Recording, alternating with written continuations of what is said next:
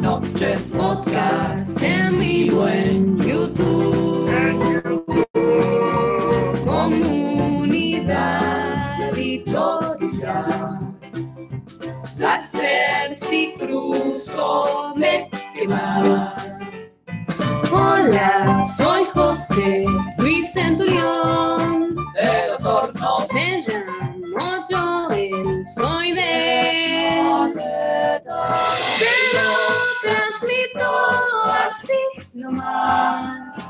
Encantada de verlos aquí. Muy bien, y así comenzamos el programa número 190 de Te lo transmito así nomás. Muy buenas noches, Natalia. Muy buenas noches, muy buenas noches a todas las personas que nos están acompañando hoy. Gracias por estar aquí. Buenas noches, Casper. Buenas noches, Natalia. Buenas noches. Qué lindas noches estas que arrancan en este otoño tan hermoso que nos recibe, ¿no es cierto, Jorge Pinarello? ¿Qué haces, Casper? ¿Cómo andás? Hola, Natalia. Hola, Gastón. Hola, Jorge. Hola, Lumen. Lumen, eh, Hola, Lumen. Hola. no sé si alguna vez describieron para la gente dónde está Lumen, porque está Eh, como en una especie de altar de DJ. Sí, a la semana Describí, pasada. describí, describí lo que Jorge. el Está público como se en la mesa, cuando estamos nosotros cuatro, y atrás de una mesa aún más alta, y él está con los, eh, ¿cómo se llama? Auriculares. Auriculares y sus manos y muchas cosas, como si fuese el DJ del- del- de la noche. Es DJ de los podcasts. DJ Lumen. Y ahí se suma gente, acérquense, busquen una silla. eh, cualquier cosa que necesitan le piden a Tomás Balinia, que es nuestro Quedó como el asistente encargado. personal. Por, por llegar temprano. Esto es como cuando vas a votar. Te castigan. Llegás temprano y te ensartan ahí como Sí. presidente de mesa. Esas presidente de mesa, Valina, lo siento.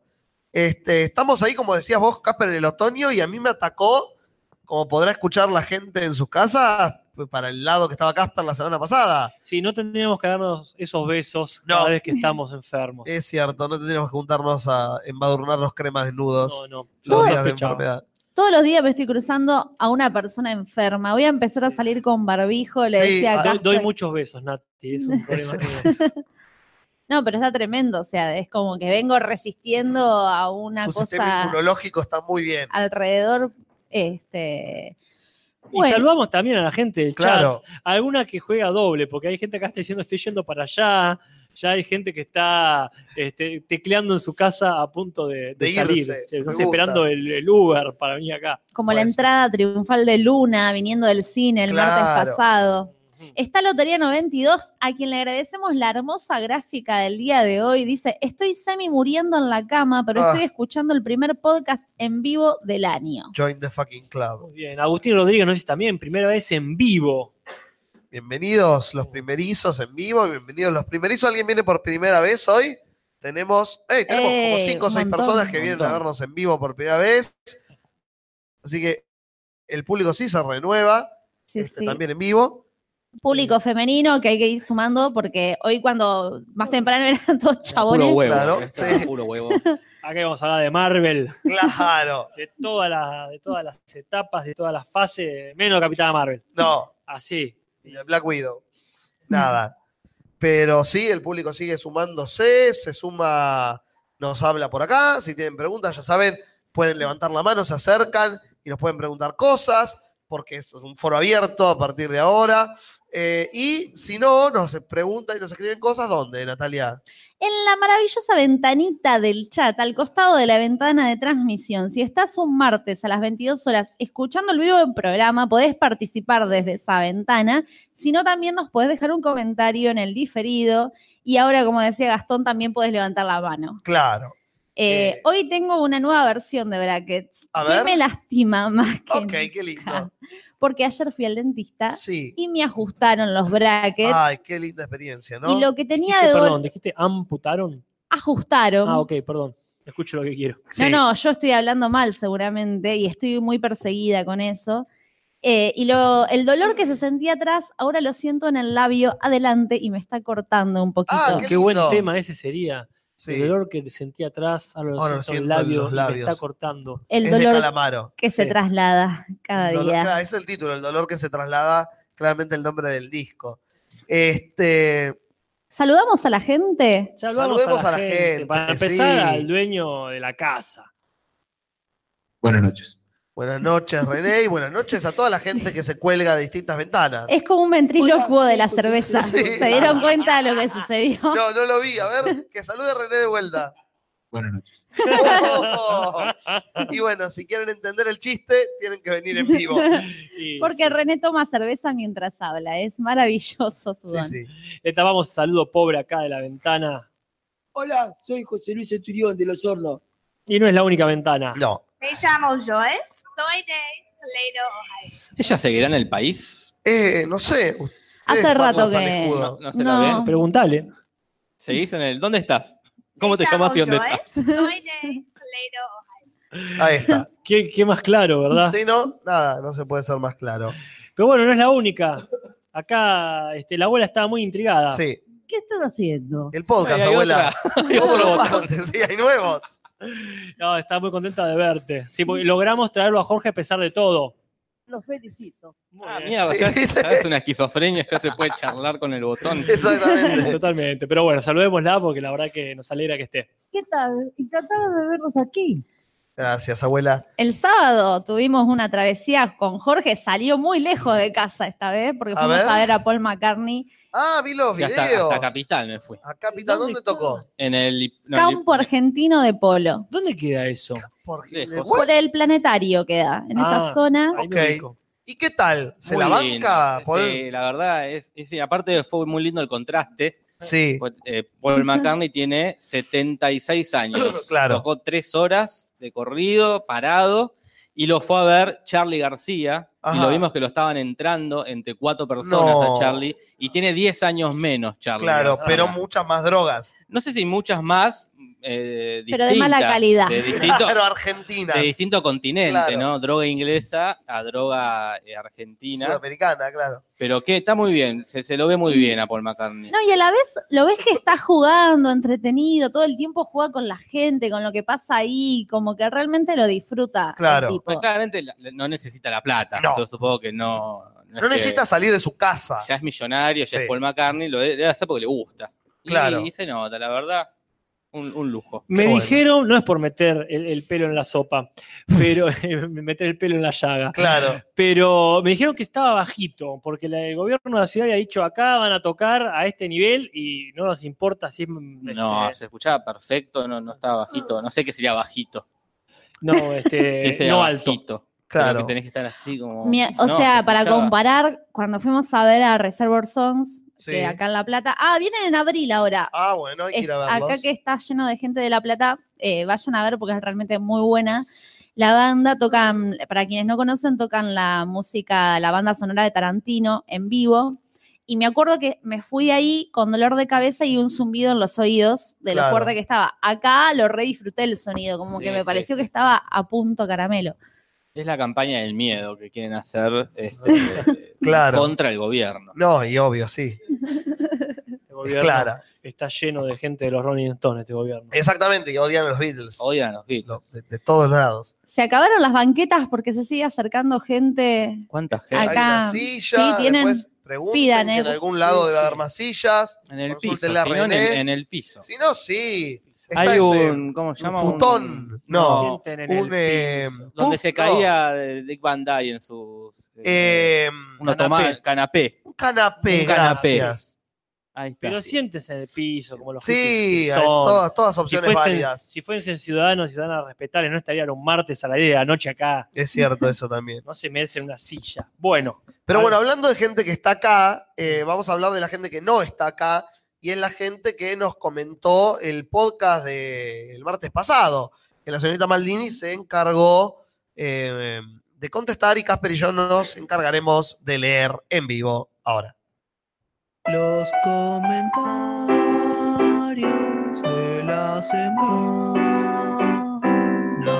anterior se. Los comentarios de la semana anterior se. Muy bien, y esa hermosa cortina hace que podamos empezar a leer los comentarios del podcast pasado. Eh, ¿qué- ¿Quién quiere empezar? ¿Querés empezar vos? Empiezo Ya yo. estoy acá. Dale. Porque acá, este, por ejemplo, el búho AF hace seis días nos dice, para quien deba responder, que no es Casper, mira que atento que estuvo, recomiéndenle porfa, ah, dice, el trap del terraplanismo a Casper. Buenas noches. Sí, Hay un Este- trap del terraplanismo. sí, sí, fue visto y, y- y disfrutado. ¿Ah, sí? Acá Edgardo Hugo Zapico le responde, no se enteran que la Tierra bola, ya no está de moda, ahora es plana, como todo ese cefalograma. Ah. Y eso da pie para hablar del tema de la noche. No, tranquilo, pará, pará, pará. Falta como bocha. Y acá muy bien te lo transmito a Sinati, dice ponelo en la comunidad, no sé si lo puso finalmente. no sé Sí, si- sí, lo puso. Genial, Bueno. bárbaro. Sí, sí, yo Este- siempre mando a la comunidad. Todo lo que quieran compartir, mejor en la comunidad que en los comentarios, que queda medio perdido. Totalmente.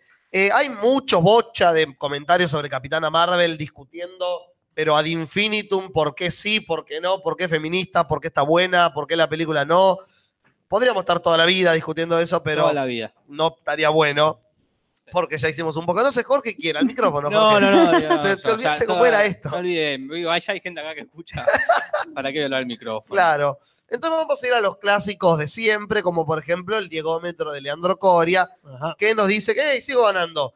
Tuve 23 yo la semana pasada, Casper tuvo 11, Nati tuvo 9, Luna, cuando vino a hablar, tuvo 3 y Ascona tuvo 1. Hoy no lo tenemos entre nosotros, a Ascona.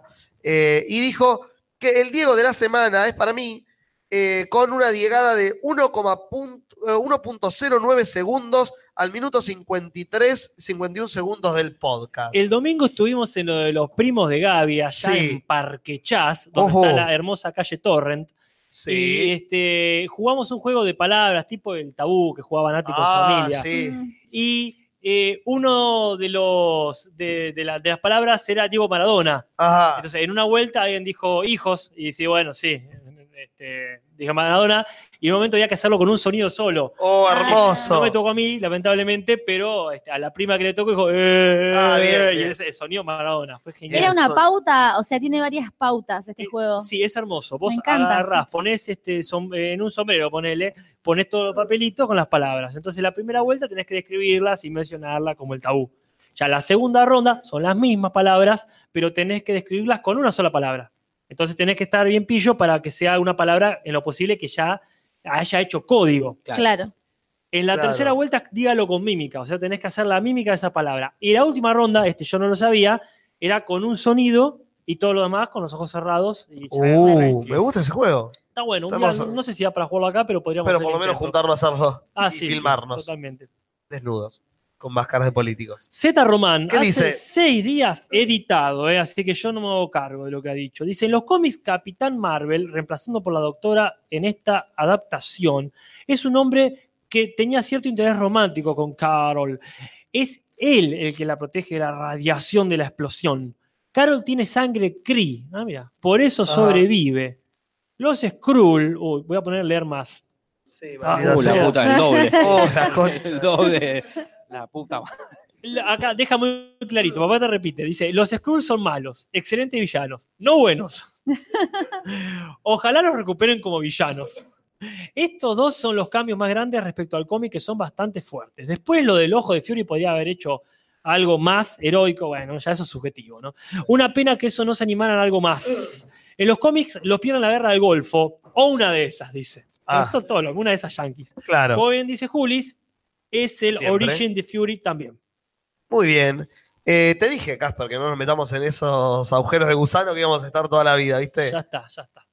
Pero Amaro Donoso, hace cuatro días editado, nos dice: Vengo del pasado muy pasado y en el capítulo 4 solo estaban Jorge y Casper. Algún comentario presagió la película de Pokémon en carne y hueso. Y Casper, con una clarividencia que asusta, le atinó a que los bichitos iban a hacer animaciones chotas. Saludos. Qué sabiduría la mía. Sí, edit, edit. Agradecer al que está subiendo los podcasts a Spotify. Quería hacer un pedido. Ve, ya, porque ibas bien. En Evox no está el segundo especial de los premios Oscar. ¿Cuándo pasó la tontera del La? Cuando pasó la tontera del La. ¿Existe archivo de ese? Y acá contesta, eh, te lo transmito, dice, el héroe que lo sube es Leandro Nicolás Coria, el del Diegómetro. Y el Lumen está, ah, está- pensé que iba a hablar, no, estaba ajustando un micrófono. Eh, no sé, a ver que el- la persona que sube a Evox tendría que fijarse por qué no está el, El segundo facha. especial de los Oscars. El facha Tarkovsky era el que lo subió. A Ah, mí. No me, sé da si un, sigue vivo. me da un pudor No que sé. estén los primeros episodios, los primeros bueno. podcasts. Eh, como que era como que mejor que se olviden esos para unos pocos y pocas. Pero hay pruebas. Tiene que sí, haber sí. una evolución en la cosa y está ahí en, en Sí, los no, primeros. no. Total, yo no estoy, así que me chupo. No, porque aparte, este, en la comparación siempre salimos ganando ahora. Ah, claro. O sea, por mal que Mm. estemos ahora, si escucharon los primeros, estamos re bien. Se cortaba la luz. es esto. Ustedes arrancaron en su cama Sí. Sí, un sí. martes trasnochando y acá estamos con Lumen. Que O sea, hay un fucking técnico. DJ Lumen. Jorge, ¿querés leer alguno? Bueno, dale, a ver, elegime vos, ¿eh? Elegime uno cortito, Este- no este tengo nada para a leer. no, este, este para vos. Bueno, A ver. bastante largo. La Paz del Freak podcast eh, hace seis días dice: El tenedor no acepta su condición de juguete. Sí. Estamos hablando de la búsqueda de sí mismo. Y por otro lado, hay juguetes que viven sin dueño, disfrutando de varios niños sin algo que los ligue necesariamente. Es obvio que están hablando del poliamor. Alta película. What? Fernando Rosas le dice igual, igual. Si tengo que hablar desde lo que se ve en el tráiler, los juguetes quieren obligar al tenedor a ser un juguete. Y él quiere ser un tenedor y que no le hinchan las bolas. La Paz del Freak comenta. Bueno, yo ya no te estoy obligando Sí, a leer no, todo. Sí, pero yo no puedo dejarlo en el medio. Alto quilombo, leve tenedor alón. Leve tenedor alón. Bueno, sí. Nicolás Uh, del Río ahí. se acerca con ya dos bolsas Dos de bolsas, tutucas. una para la gente, una para nosotros, tutucas para todos. La Es un gente líder. ovaciona. Sí, ovación. Gracias, Nico. Sí, lo que tiene para mí, no lo vi el trailer de Toy Story 4. Pero Perdón, voy a ¿hay opinar algunas igual. Pero voy a sillas opinar más igual. para acercarles? Para. Eh, ahí René fue a buscar. Están medio, para mí, medio ladrones los de Toy Story con las cuestiones. No, no con el, Medio. No, no, yo estoy completamente en desacuerdo con tu, con tu opinión de Toy Story 4. Me parece. La Toy Story 3 fue muy buena. La 4 quizás pueda ser muy buena. Pero sí están medios ladrones con cuestiones sociales. Esto de meter a la pastorcita, que ahora de repente es una guerrera empoderada. Como diciendo, ah, mira qué casualidad. Qué loco. Qué justo. No Y ahora, de aparecía, y ahora- Esta cuestión de identidad del, del tenedor, como, como muy oportunistas. Claro. Para Toy Story. Yo que voy anunciando a la gente que se acerca, llegó según SIC de muy lejos. ¿De dónde llegaste? De Monte Sí, de Grande. Monte Grande. Oh, Tenemos Monte público Grande, internacional. ¿Alguien más vino de lejos hoy? ¿De dónde viniste? De Lomas, de Lomas de Zamora. Zamora. La pelota. Esto es impre- impresionante. ¿Por qué? Menos mal que tutucas. Sí, muchas tutucas. Grande. Te voy a mandar cosas para unos primos ahí.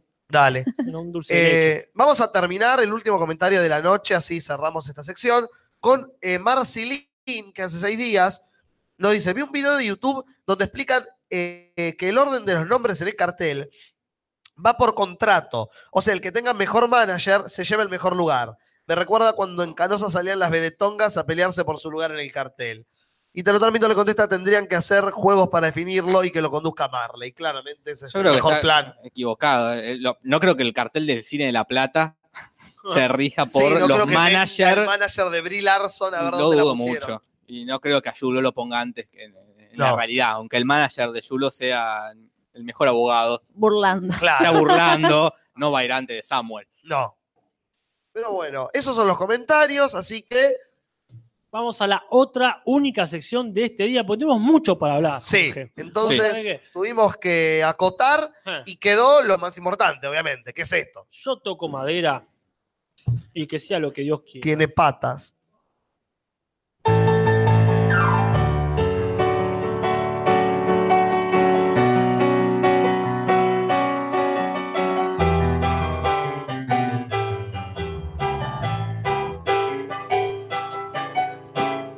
Salud de Sergio Denis.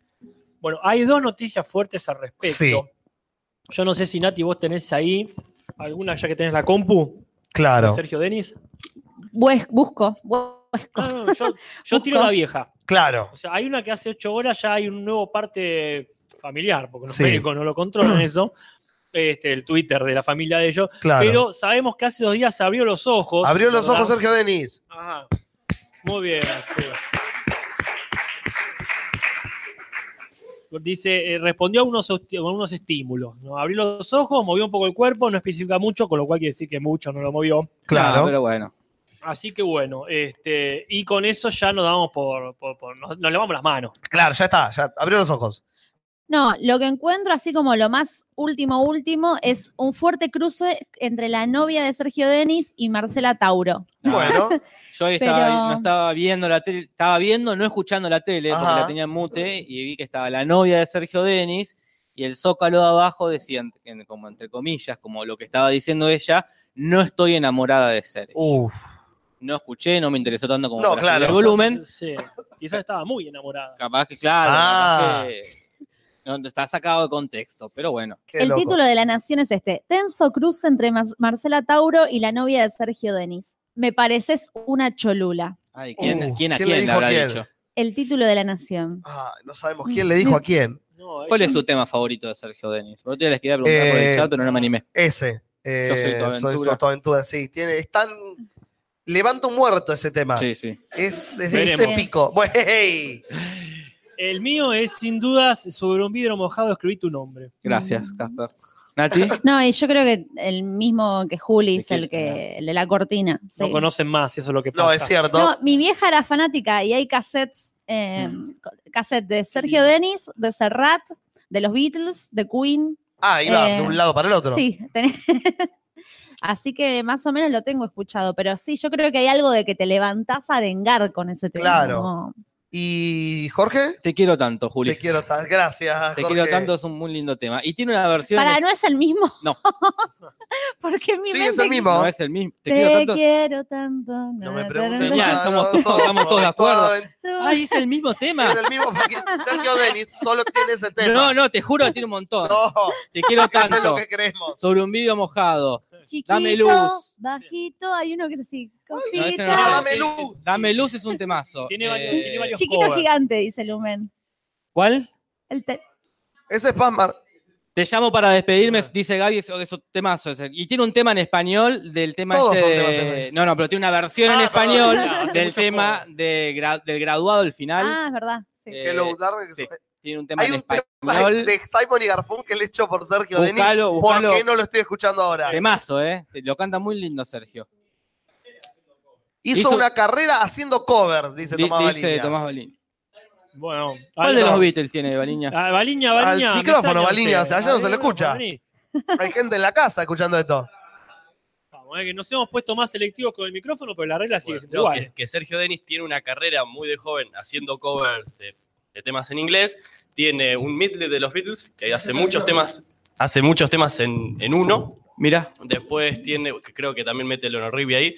Después tiene de Simon and Garfunkel, el de Boxer, el boxeador, Sí. que lo mezcla con eh, la de. mm, Ah, la película de. el graduado. eh, sí, el graduado. El- Y tiene eh, todos los domingos. Todos los Oh, domingos, oh, temazo. ¿Qué Y temazo? California Somno- Somnolienta lo tradujo él. eh, Ah, sí. Mirá. California Sleeping también. Me sorprende el- el- la información sobre Sergio Denis que Claro, tenés. como muy clara, muy clara la información. de No me la esperaba, ¿eh? No, es muy joven como para saber Muy eso. joven. Bueno, es de Sergio Denis. Pero sí, para mí hay mucha madre. Mi vieja está prendida a fuego, ahora está como a full con el tema. Es como que hay mucha madre fanática. Como que por algún que- lado te llega. Es lo que decía, yo no quiero, como decía Casper, toco madera, pero es como decía Lumen antes de empezar el programa, es Highlander el hijo de puta. Sí. Es la quinta cosa que le pasa. Estuvo en coma 17 minutos en Paraguay. Perdió la voz por un año y no pudo cantar y ahora está haciendo recitales. Se cae cuatro fucking metros de un pozo y ahora está abriendo los ojos y comiendo. Sí, sí. Que me corrija Baliña, es un tipo muy sano, ¿verdad? Eh, no- no- no- tuvo sus épocas de- eh, Sí, está. pero después, pero Ah, tomó- ah, encontró a ha- Dios. ha tenido una etapa de drogas él. Cree que sí, vaya, no me lo imagino Sergio Denis Sergio Denis dándose fafafa. tomando merca. así Sí. se quedó canoso. Mira, Ah. Acá Ignacio Irazoki dice: Se viene Denis by Netflix. Se viene Ay, por favor. Yo escuché que la novia iba a estar en el bailando por un sueño. Obvio que sí. Yo no lo escuché, pero lo asumí. él tuvo una novia que estuvo en Gran Hermano. Ah, mira, ¿Antes o después de ¿Quién ser no? novia? Igual, Jorge. Eh, creo que an- an- eh, primero fue novia y luego fue Gran Hermana. Claro. Ahí acá la gente en el chat nos recuerda que no lo invoquemos porque la última vez que lo invocamos se, Se nos cortó la luz, ¿cierto? luz. Es verdad. Así que deberíamos cerrar la cortina. Bien, eso es lo- Ya todo lo que tenemos. estamos. Pasamos la acá cortina. le leo Eh. a Ezequiel Barano diciendo Sergio Denis tomando merca del culo de Marcela Tauro. si eso no es un dibujo. Si eso no es, ¿Qué para es? cuando termine este podcast, algo que está en la comunidad, Sí, cierro la comunidad.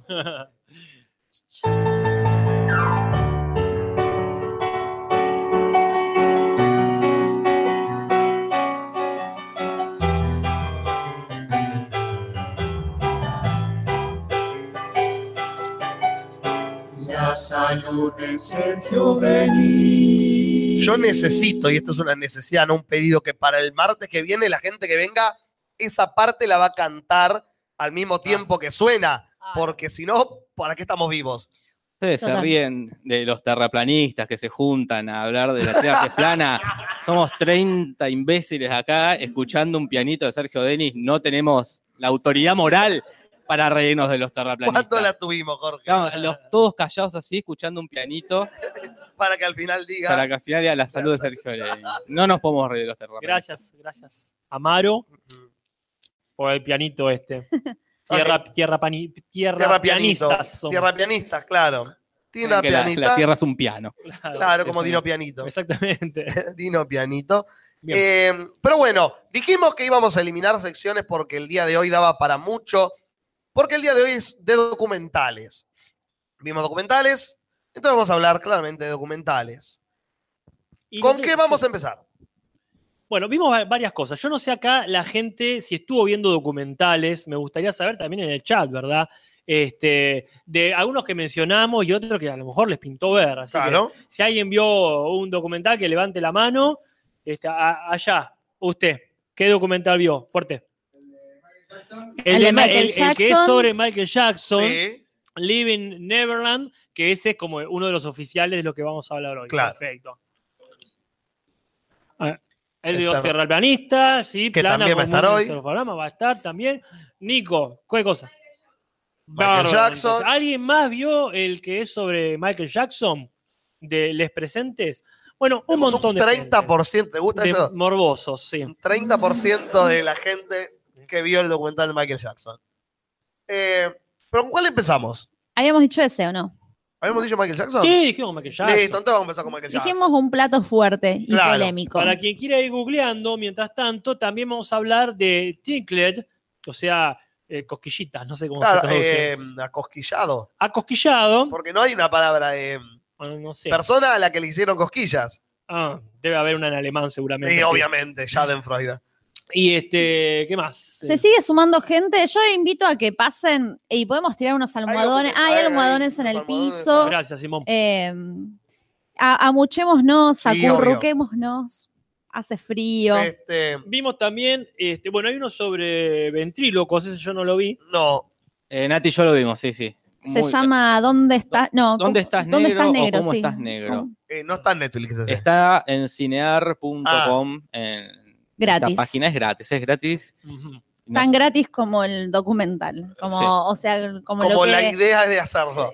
como lo que gastaron en hacer. Uy, fuerte. No, no. Si, si algo hemos aprendido viendo estos documentales es que no importa la idea, ¿no? Porque cuando empezamos a hablar de las cosquillas, dijimos, ¿qué se ¿Por puede qué? hacer con un, un documental sobre cosquillas? Y de repente hay una cosa tan turbia atrás que no te la esperás. Claro. Pero bueno, hablando de turbio, empecemos por Michael Jackson. Michael Jackson. Tiramos eh, el ah, spoiler. tiralo, claro que sí. Está bien. y también vimos Abducted on Plain Sight, o sea, Sí. aducidos a tierra plana, supongo. No, no, no. Lo parecido. Bueno, más o menos.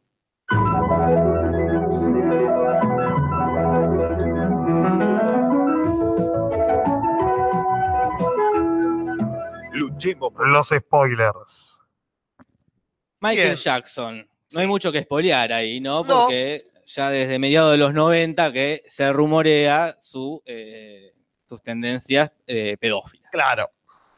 Y el Eh. documental lo único que hace es como afirmar lo que todos ya sabíamos, que Michael Jackson era pedófilo. No afirma, vamos, vamos, vamos A como hablemos como periodistas, como Novares. Yo me voy a poner Novares. Dale, ¿no? dado que se parece. No afirma, pone dos testimonios de dos supuestas víctimas. Afirma, no confirma. Afirman ellos su Claro. versión de que muy detalladamente y con mucho lujo de detalle dos personas que fueron abusadas por, por Michael. Claro. Uno cuando tenía 7 años y otro cuando tenía eh, 12, 12, 13 sí. años, ¿no? Y a lo largo de cuatro horas van la- eh, narrando paso a paso eh, cómo fue que pasaron de ser ajenos a la vida de Michael Jackson a ser el novio de Michael Claro. Jackson. A mí algo tantos. que me sorprende mucho de este tipo de documentales donde hay muy, mucho testimonio es como la capacidad que tiene, calculo que la persona que lo dirige, de graduar la tensión dramática de los testimonios. Porque arranca el documental y realmente vos ves a, las víctimas y a la familia de las víctimas como muy en su centro, muy tomando distancia de lo que sucede y, e incluso hasta decís, capaz que no se van a comprometer tanto con el testimonio porque realmente, no sé, como que tienen una mirada más fría, Claro. una opinión más fría sobre lo que sucede y en la medida que transcurre el documental, cada vez se, va- se van como compenetrando más con sus relatos. Como casi como si lo viviéramos en el momento, ¿no? Como hay una cronología Claro, no de es que la está- afectación. No es que está llorando todo el tiempo, No, no, no. sino que, eh, que pasan casi todos los documentales estos que cuando, Llegan al clímax en un momento. Claro. cuando es algo divertido lo cuentan de forma divertida, cuando es algo enojado lo cuentan de forma enojada, cuando hay que llorar lloran. Claro. Hay como una cuestión, no sé si actuada o coacheada, pero que hay un creyendo constante en las historias de los, de los que aparecen. Le crees vos si querés. Sí. Tipo, creyendo o no creyendo, Sí, ya depende del espectador. Perdón, Gracias. gente, perdón. No, voy, a por favor. poner, voy a poner esto. ponete la música vos mismo. Ahí estamos. Pero sí, eso a mí me sorprende. Perdón, es un botón que no usamos mucho, llega tarde. No, no, yo ocupaba el espacio así. Perfecto. Siempre. eh, esa capacidad de manejar las emociones.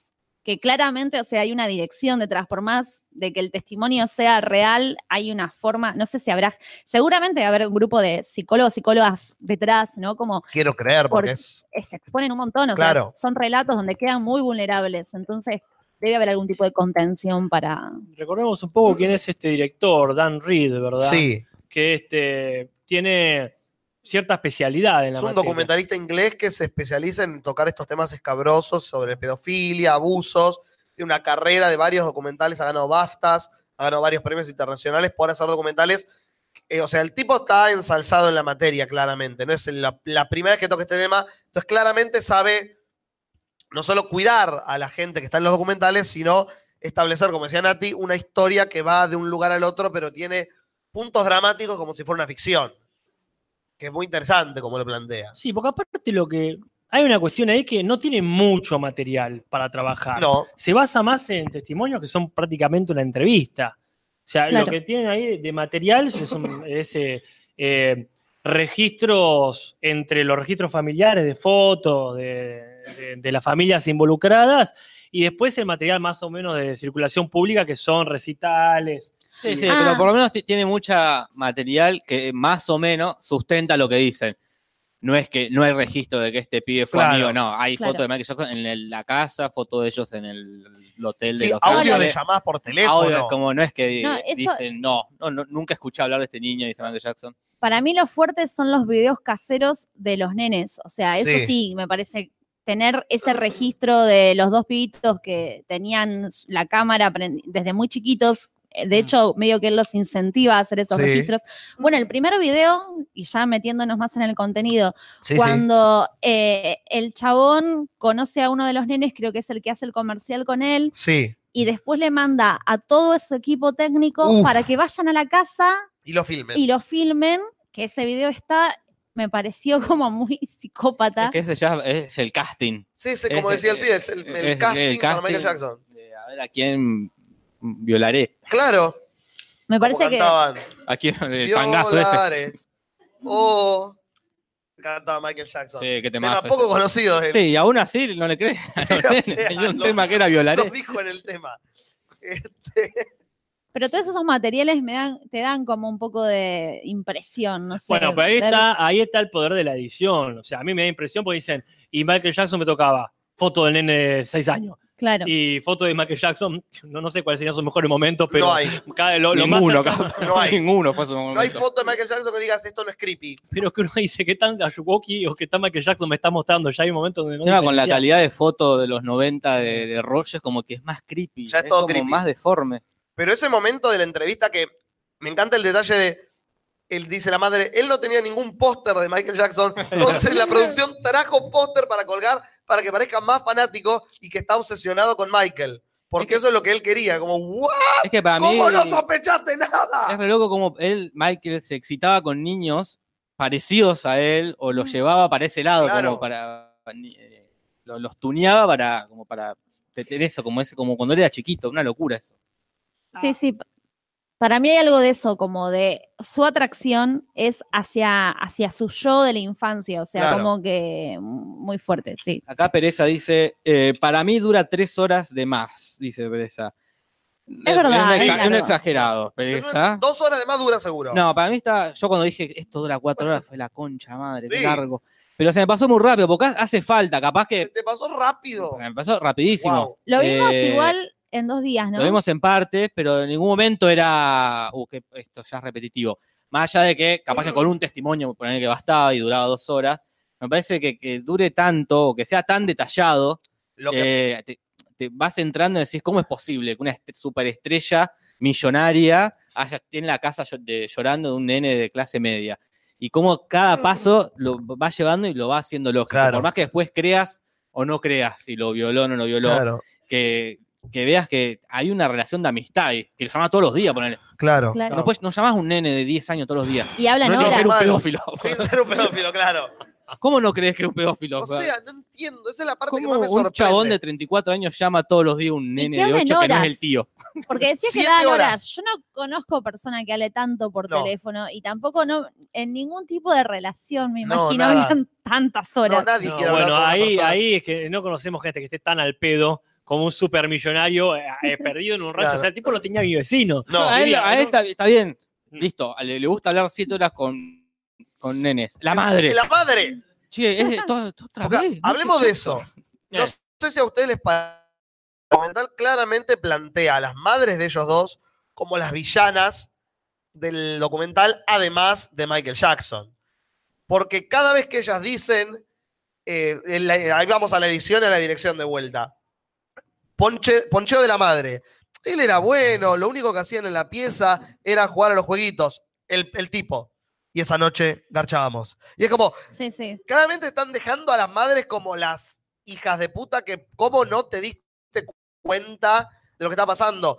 Y en un punto, ¿cómo no te diste cuenta de lo que estaba pasando? Claro, acá en el chat están hablando de eso y Matías Parkman más precisamente dice, para mí las madres prostituían a sus hijos, o sea, como una teoría que Es tira que hay él. algo de eso. Es que también es, para mí es esto de vos tenés a tu hijo que quiere ser actor, como había un, bueno, los dos, uno quería ser bailarín y otro quería ser actor. Y de repente Michael Jackson le da pelota a tu hijo. Como que estás como joya, como que más quiero que mi hijo que quiere ser actor ya tiene eh, el contacto, que es Michael Jackson. Y también pasa que justo, no, ah, no justo, pero no es casualidad que los dos matrimonios de estos nenes estaban como deshechos. Claro. Y una termina abandonando el marido, parece con Michael Jackson a, a Los Eso Ángeles. es terrible. Entonces es de, de todos los pendejitos que le habrán gustado a Michael, habrá probado con 20, Eh. 18 más le dijeron, no, No. no vas a dormir con mi hijo. Y estas dos fue, Pero es que eso no veo por qué no. Lo veo porque no, ¿entendés? Como ese momento de yo estaba durmiendo en el living y él, y él dormía con Michael en la pieza. Sí, no te resulta raro. No te resultó raro en ningún momento. Señora. No escuchaba ruidos. Un señor de 34 años que una vez, una vez, bueno, qué sé yo, Se quedaron dormidos. se quedó dormido. Estaban viendo bueno. la peli ahí, está Claro. la tortuga ninja. Bueno, Dos veces, ya es como, bueno, Bueno, está, está bien, es la 2 de la tortuga Claro. ninja. no Ya hay la- tres de la tortuga. Los tres. Hay, hay, pero no hay ni para verla. La- Pero cinco meses. Es mucho. ahí pasa una cosa, como medio decían acá en el chat también, eh, como vamos a ver mucho más claro en esta de Abducted on Plain Sight, Ajá. que ahí está esta cuestión y lo escuchás tanto en el discurso de Michael Jackson como en el discurso de las madres, cuestiones como lo que acaba de decir vos. Esto, y mi hijo quería ser bailarín, y de pronto llega Michael Jackson, que es el bailarín. Entonces yo dije, Dios lo hizo. Y ahí se empieza toda la mierda. Claro. Decir, esto estaba predestinado. Y esa, esa, no puedo decir estupidez, porque en realidad me parece que va más por el lado de la ingenuidad, que creo que va a ser medio la palabra del día. Es una combinación de ingenuidad con eh, Whatever It Takes. Con conveniencia. Y desesperación también. La, la que sea para que mi hijo la pegue, porque Sí, la, sí, sí, la madre del australiano, sobre todo, la pelirroja, tenía un hambre de fama que se nota cada vez que habla. No está hablando del hijo, Sí, está sí, hablando sí. de ella. Una- a, a favor de los padres, era otra época.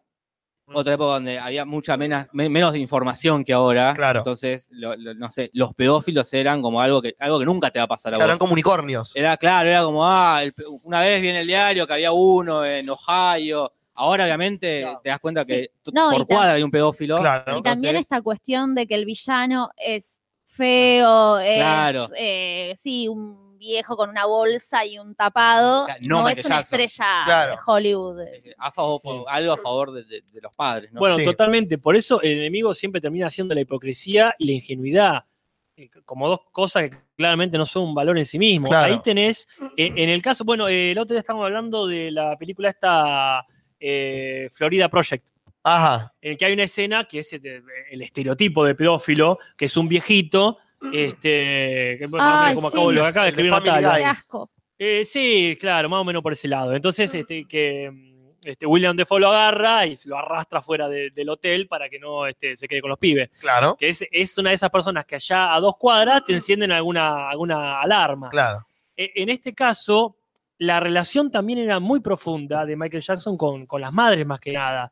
Que era esta cuestión de, es un hijo más, y entonces ya entra de un aspecto eh, familiar que tenés que cuestionarte toda tu vida, que está genial cuestionarte toda tu Claro. vida, para que empieces a desconfiar, porque son personas que a lo mejor nunca fueron desconfiadas. Pero Michael Jackson no te prende una alarma a dos cuadras. Sí, pero no, No cuando- es, eh, yo qué sé, alguien súper normal. Eh, Pero no, es en esa Denis. época, para mí no en esa época. Ahora sí, Pero Michael Jackson ya estaba todo cirugiado, eh, con la piel cambiada de color, vestido como un extraterrestre de Urano que viene a, a investigar nuestro planeta. ¿Cómo eso no te causa? Hablaba como un Para mí, nene de nene, nueve yo no años. como- el nene no le da miedo. A mí me daría miedo el nene Michael Es Jackson. el guardián de la cripta. Pero, pero bueno, no, We Are the World, eh, Claro. toda esa fantasía que tenía él en esa época, había algo como de sí posta de unicornio que desprendía, como que yo creo que tiene que ver con eso. Ahora tomamos distancia, somos una generación más desconfiada y Ah. también se potencia. más, más más informada, estamos más También. informados. Pero bueno, Eh, para, para mí es importante no el tema eh, de la apariencia física en este caso, ni siquiera la actitud, sino la relación directa que tenían. Es decir, el tipo se sentaba a hablar, se tomaba unos mates australianos, como sea lo Claro. que yo, con, con la madre de este pibe y decía, ah, y le contaba su problema y hablaba. Entonces la mina decía, está todo bien, no es el monstruo reconstruido este como el que vemos en la hermano tele". mayor del nene sería. como- Claro. Claro, es que, sí, y con todas estas intervenciones que decimos, ¿no? Claro. Eh, pero, pero para mí es muy fuerte esa confianza a la que se llega, porque aunque te prenda una alarma cuando lo vea a dos cuadras, y bueno, sí, qué sé yo, el primer día charlamos un poquito, el segundo día, el tercero, ya el cuarto. Claro, pero es lo que pasa con el- es lo que pasa con la otra madre cuando dice eh, el del entrevistado del australiano. No, el australiano es que dice, nos habíamos conocido, no, no conocido, nos habíamos visto hace cuatro horas y mi familia se estaba yendo y yo me estaba quedando en el rancho con él a solas. Es como es un nivel de, de- de- no quiero decir hijaputés, pero que te chupa un huevo tanto. Estamos hablando de la misma mina que dejó al otro hijo, a la madre y al padre y al marido en Australia y se fue a otro continente para que el hijo, comillas gigantes, tuviera éxito. Ahí no podés decir, bueno, pero pobre, que fue embelesada por la hija de puta. Hay un nivel de hija de puta de lo estabas haciendo por vos todo esto. Te vendiste el culo de tu hijo por 15 minutos de fama y cuando viste que Michael no te contestó, lo empezaste a vender en concursos de danza para ver si la pegamos porque estábamos viviendo en un departamento de poca monta y no te gustó un carajo. Igual para no demonizar tanto a las madres, también hablemos que hay una responsabilidad en los padres. O sea, está bien, hay una de ellas dos que deja toda su familia y que parece que el marido tenía problemas mentales, no desarrollan demasiado, No, pero dicen que tenía bipolar, era bipolar y punto. te da la sensación que es un tipo que no podía decir demasiado. Claro. Pero el otro, o sea, también, que ni siquiera aparece en el El otro no se menciona, y eso es uno de las El grandes otro parece que fallas. está muerto, güey. es una de las grandes fallas del documental. Sí. Primero, a mí se me confundían bastante las familias, Hay una... Encima ellos dos son muy parecidos los, los australianos. Sí, estos sí, tipos. la No verdad es que que había sí. uno que era- tenía pelo largo, por lo menos. Claro. Tenían pelo corto. Y las dos madres medio pelirrojas, las dos, por lo menos en su tintura. Eh, Eso este, como pasa, ¿no? A cierta edad, que no sé cómo la- las señoras grandes empiezan a ser pelirrojas. exacto. Eh, Qué buena eh, obra. Yo en un momento pensé que era, mirá cómo envejeció, o sea, yo imbécil, ¿no? mirá, mirá cómo envejeció la señora, claro, ¿cuánto tiempo ha pasado? Ah, no, cierto, es la otra. Claro. Pero es una gran falla del documental que no las pongan, no sé, en dos lugares, una en la biblioteca y, Y la otra en el garaje, puede claro. poner en el baño, sí, justo. Y, este, y también esto de que uno de los padres, yo no sé nada de- del padre no bipolar, digamos. Claro, el padre del. eh, No sé, no del australiano. eh, claro, el padre yankee. Claro, sí, sí, digo, para no demonizar y para también concientizar el rol que tiene que ocupar un padre Ah, también. no, de- totalmente. Este- Pero nosotros hablamos de la información que tenemos. El Claro. documental, por algo también a propósito, elige no mostrarnos esa parte. A ver, eh, partamos de la base que aparentemente los dos, uno sí, el otro no sabemos con seguridad, los dos padres están muertos. Claro, Entonces, sí. aparecer en el documental iba a ser un poco difícil. Bueno, eso también fue un momento bastante hinchapelota cuando se pusieron a hablar de toda la muerte del padre bipolar. No, Y, ah, ¿qué, qué bien, ya son cuatro horas, pero resúmelo. no, Mi viejo era bipolar y se murió, listo, ya está, ¿cuándo más? pero no, porque me parece que el punto que trata de mostrar el documental con eso es justamente todo esto lo causó Michael Jackson. Michael Jackson no solamente violaba pibes, destruía familias enteras.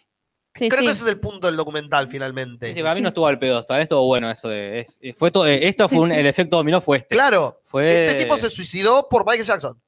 Si haces sí. el hilo rojo, Bueno, es la conexión directa. No es que. eh, el tipo era bipolar, sí, pero le eh, se le desató la bipolaridad. Tuvo el primer episodio cuando la mujer se va de Estados Unidos. No es casualidad.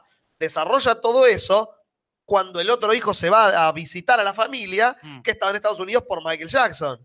Sí, sí, para mí, y de hecho, no sé, podemos ir uniendo con el, el abducted, eh, porque sucede lo mismo, un tipo manipulador que lee el punto débil de cada personaje de la familia para ver cómo le puede encarar, seducirlos y destruirlos. Eh, Sí, a- antes de pasar ese, quiero que hablemos de la gente que defiende a Michael Jackson. Dios. Porque yo te juro que no Ah, lo puedo No entender. entiendo, no entiendo. Porque podés escuchar Michael Jackson, escucha a Michael Jackson. Sí. Pero decís que no hay pruebas. ¿Cómo que no hay pruebas? Michael Jackson dice que le, que le gusta, dijo que le gustaba dormir con nenes. Claro, en un juicio lo dijo, es que está en los récords. no, y Pero aparte, todas las Andaba imágenes... la mano con nenes. ¿Qué más pruebas que, que no, no, no, ahí, Incluso- está, ahí está la lo que decíamos hace un rato, el hecho de mostrar y demostrar. Me parece que ahí es la gente se agarra de eso, justamente. Estaban agarrados de la mano. Entonces vos lo planteás del lado opuesto y es No, eso no, pero digo, yo, veo- yo veo un chabón que suele andar de la mano con nenes que no son ni sus sobrinos ni sus hijos. Son nenes X, que conocí un día. No, y de aparte, repente, ahí, ahí- ahí te paso la pelota a, a- a lo real. Da- Anda con nenes desconocidos de la mano. Duerme con nenes. Lo admite. Me gusta dormir con nenes. Duerme y está comprobado, tuvo un año con un mismo nene. No, y aparte ahí el mea culpa social de que toda la sociedad vio durante un mes a Michael Jackson con un rubiecito. Nada. Al mes siguiente lo vemos Otro pibito. entrando, bajando una limusina, entrando tele, saliendo de- del cine, no sé, como que Sí, ve sí, todo un Un recorrido. por año. Y a mí lo que me parece como un asco es como una personita totalmente inocente la va sexualizando, la usa y la desecha y la cambia por otra. es terrible, y que la sí. sociedad medio que es responsable de eso también. Bueno, por supuesto, y ahí está, no sé si decir la hipocresía, pero sí la, eh, lo tendencioso de estos defensores de Michael Jackson. Porque me parece bien que cualquiera, si tiene su tiempo libre, vaya, defienda, vaya, piense que la Tierra es plana, lo que sea. Pero la, la ceguera que se produce por esta cuestión, o sea, no es que entendemos que todo esto es raro y todo eso, sino esta, esta, def- esta defensa que se suele hacer tan personalizada. Claro. Porque yo me puse a ver, como habíamos dicho este, hace unos cuantos podcasts, Sí. el, el contradocumental, contradocumental, claro. que me encanta que ahora exista toda esta cuestión de, de un documental no alcanza, hay que hacer el contradocumental y varios incluso. Está bien. Y claro, lo pone, si lo ponen en términos legal, en términos legales, se agarran de todos los juicios que no se resolvieron o que se resolvieron a favor de Michael Jackson, los juicios donde estos mismos muchachos dijeron tal o cual cosa. Entonces te dicen, está demostrado, porque te muestra la pila de papel Claro. donde se demuestra que todo eso estaba, era, no había pruebas, que estaba este, el FBI, no sé, no entiendo bien cómo, invirtió 40 millones de dólares para ver qué onda Michael Jackson. Entonces, sí, ahí este, véanlo el contradocumental, lamentablemente ni me acuerdo de quién es. Claro. Este, pero bueno, es una persona que se pone y muestra mucho la hilacha No vi la defensa que hizo el hijo de Petinato, no tengo ni idea. Vi este tipo nomás. Y es. eh, muestra mucho el hacha cuando el tipo tiene cosas eh, concretas y sin embargo ataca el otro documental. No es yo vengo acá a buscar la verdad. Siempre termina siendo en vengo a bardear a los que hicieron el, el- el- el no contra documental. Como suele hacer la gente del mal. Como suele hacer la gente que se maneja del lado del mal, no defiende un argumento, sino que insulta el argumento eh, contrario, porque no pueden sostener el suyo propio. Y eso es el problema con la gente que aparece en el documental. De, no, es, no llegan a. No basta con estar en contra de la gente que acusa a Michael Jackson. Los amenazaron de muerte cuando se estrenó el documental a los dos. Le llegaron amenazas de muerte a los dos por salir a decir que Michael Jackson podría. ¿Quién mierda sos de Michael Jackson? ¿Por qué te importa tanto que acusen a Michael Jackson? Llega a un nivel enfermizo el fanatismo que se vuelve peligroso y es Pero- como. Pero es que hay, el fanatismo y otra cosa también supongo que es la- el dinero, ¿verdad? La industria discográfica, que es radios que dejan de pasar temas de Michael Jackson. Sí, por ahora.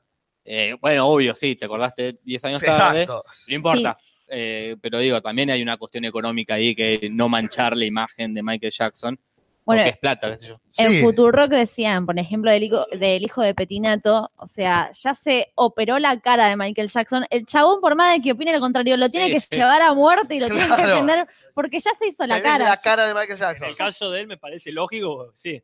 Sí, sí, pobre. No le da para otra cosa, claro. No hay vuelta atrás, es como, ya está, es mi rol en la vida. Y jodete, por ponerte la cara de Michael Jackson. Te hubieras No, puesto por- la cara de Gino Reni. No, la sé. cara de ese es el tema. Y volvemos a lo mismo, el tema de la idealización. Claro. que es una de las cosas que para mí murieron con el siglo pasado. O sea, basta, no hay que idealizar a nadie porque No. pasan justamente estas cosas. Y si no pasan, aunque, aunque fuese eh, todo insostenible el asunto con Michael Jackson, de todas formas, si no pasa ahí, pasa en otro lado. Eh, que, que ahí sí me gusta mucho más lo que, lo que se demuestra en Abducted. Bueno, Que- ahí les dejo que ustedes me cuenten porque es el único que yo no llegué a ver. Así que. ¿Qué es ese documental?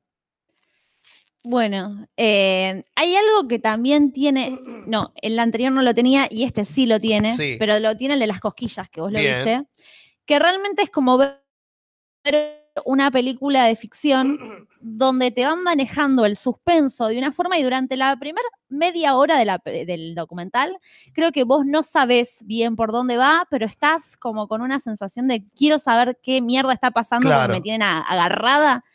Y es así, es de un pedófilo. Yo lo vi hace un montón, entonces voy a ir directamente a los datos concretos. Me encantaría recordar bien cómo arranca para entrar en esa sensación de suspenso. Digamos que en un pueblo de Estados Unidos, Sí. del Middle West, típico norteamericano, eh, hay una familia en una comunidad bastante religiosa a la que llegan los nuevos vecinos. O sea, Ah. es Flanderslandia más Claro. o menos, ¿no? Y llega, viste, uno que no, no era muy Flander. que No. digamos. Claro, y hay un par de, una familia con unas ninitas rubias y, y puras, y este chabón que empieza a hacerse muy amigo, este chabón nuevo, muy amigo de esta familia. Muy amigo de la familia y a lo Michael Jackson de las niñas. O sea, un señor grande siendo amigo de una nena de 8 años, no sé cuánto, de Sí. 5 Típico. años. No, no, más grande. 10. O sea, va creciendo igual. Sí, sí, sí. Cuando sí, arranca- Como suele hacer la gente. Sí, sí, pero ponerle que arranca a los 10. Y entonces Como que se hace muy amigo. Hasta ahí todo bien. Pero- no, no. Pero sí. No, no, se hasta, queda a dormir de vez en cuando. se quedó. Hasta, No. hasta ahí no. Pero hasta el principio lo ven como, bueno, se encariñó mucho con, con mi hija del medio. Típico. Normal. los A- pedófilos. al principio normal. Después ya, ya cuando se queda a dormir es no es tan normal, pero vuelvo a lo mismo, otra época. El pedófilo era una cosa que nunca te iba a tocar a vos, Claro. literalmente. Era una situación muy lejana, como esto, pa- esto pasa ya de otro lado, como un abuso sexual. Claro. Antes, ah, esto, le- esto pasa lejos, nunca me va a pasar claro. a mí, después tendrá le pasó a todas las mujeres alrededor tuyo, le pasa, bueno, con esto lo mismo. Claro. Porque justo mi vecino va a ser un, pe- un pederasta. Bueno, porque lo era. Bueno, avanzando directamente en la trama, resulta que la mina cuenta, la protagonista del documental, que eh, ella escribe una novela igual, sobre todo. O sea, está basado el documental en una novela. Sí, sí. eh, bueno, cuenta que un día la va a buscar a la escuela y le da unas pastillitas. Que esto ya había sucedido antes, en realidad. Cada tanto la piba iba a la casa del chabón y de repente le da unas vitaminas, entre comillas, Stranger Danger. y la piba recuerda que tiene como unos lapsus donde no, recuerda demasiado qué pasó después de tomar esas pastillitas que le daba, esas Claro. vitaminas. Hasta que finalmente sabes que la pasa a buscar a la escuela, le da estas pastillas, la mina se despierta en una habitación. Stop. A todo Sí. esto, Ah. antes de que siga, el tipo sedujo a la madre. A la también. madre y se empezaron a hacer amantes. Uh, eh, Porque se dio cuenta. ¿En un que- laboratorio? Ah, ¿Se ah. empezaron a hacer amantes? Ay, no Es lo- que cada no lo uno- entiendo, no lo entiendo. Ah, después te lo explico, no hay no, problema. no, bueno, guarda, igual no no, lo no, arriesgues sobre la ficción porque No, te sorprender a dónde va a llegar esta historia. Quiero más, Juli, quiero más. Créeme que Sí, laboratorio sí, sí. va a haber. Ok. Antes de llevársela a la nena, él, él logra, se da cuenta que la mina está frustrada con su matrimonio Claro. y empieza a tener un, una affair con la esposa y un día se va con el marido a andar en auto, el chabón y el, Ajá. y el padre de la nena, y el chabón este le empieza a contar, no, sé que con mi mujer ten- hace mucho que no tengo relaciones, estoy bastante como necesitado, no me haces una paja. Y el, Perdón, y- y- what? y el otro, Eh, Típico, típico. de- típico, con típico. casco nos pasa el inciso todo el tiempo. Ah, ese es el ruido. Antes de arrancar el No es inciso, Leia, no es Leia. No es ley. Y el tipo, o sea, el padre de, de la niña, le dice, claro. No veo por qué no. Si te dejo dormir en la cama de mi hija, ¿cómo, ¿Cómo no? no te voy a clavar una pajita? Y le hace eh, más turba a, Al eh, pedófilo. al pedófilo. Ya empezamos bárbaro, esa Entonces, familia estaba re bien. Ya tenemos un perfil de un tipo que sabía recontra leer pro- qué problema tenía eh, cada persona. Holy ¿Para qué? shit. ¿Para qué hace este tipo con esa información? Ya lo veremos más adelante. Tiene información, tanta información como la mote en campanas en la noche. Ok, conexión inesperada. donde puede tener información para qué? Para extorsionar Claro. a futuro. O sea, el chavo muy vivo dice, con esto yo puedo, una familia ultra católica. La piba, bueno, la cuestión es que se despierta en una habitación y hay una grabadora, imaginémonos todo esto en los 70, 70, ¿no? Claro. Sí, sí. Yo me lo imagino todo muy Dharma, muy Lost. Claro. así. Eh, y en la grabadora se empieza a escuchar una voz que le explica que ella fue secuestrada por extraterrestres que tiene una misión para salvar al mundo, porque los extraterrestres si no van a acabar con él mismo. Y la misión es Alguien iba a acabar. seguro. que ella quede embarazada de un hombre. No te digo.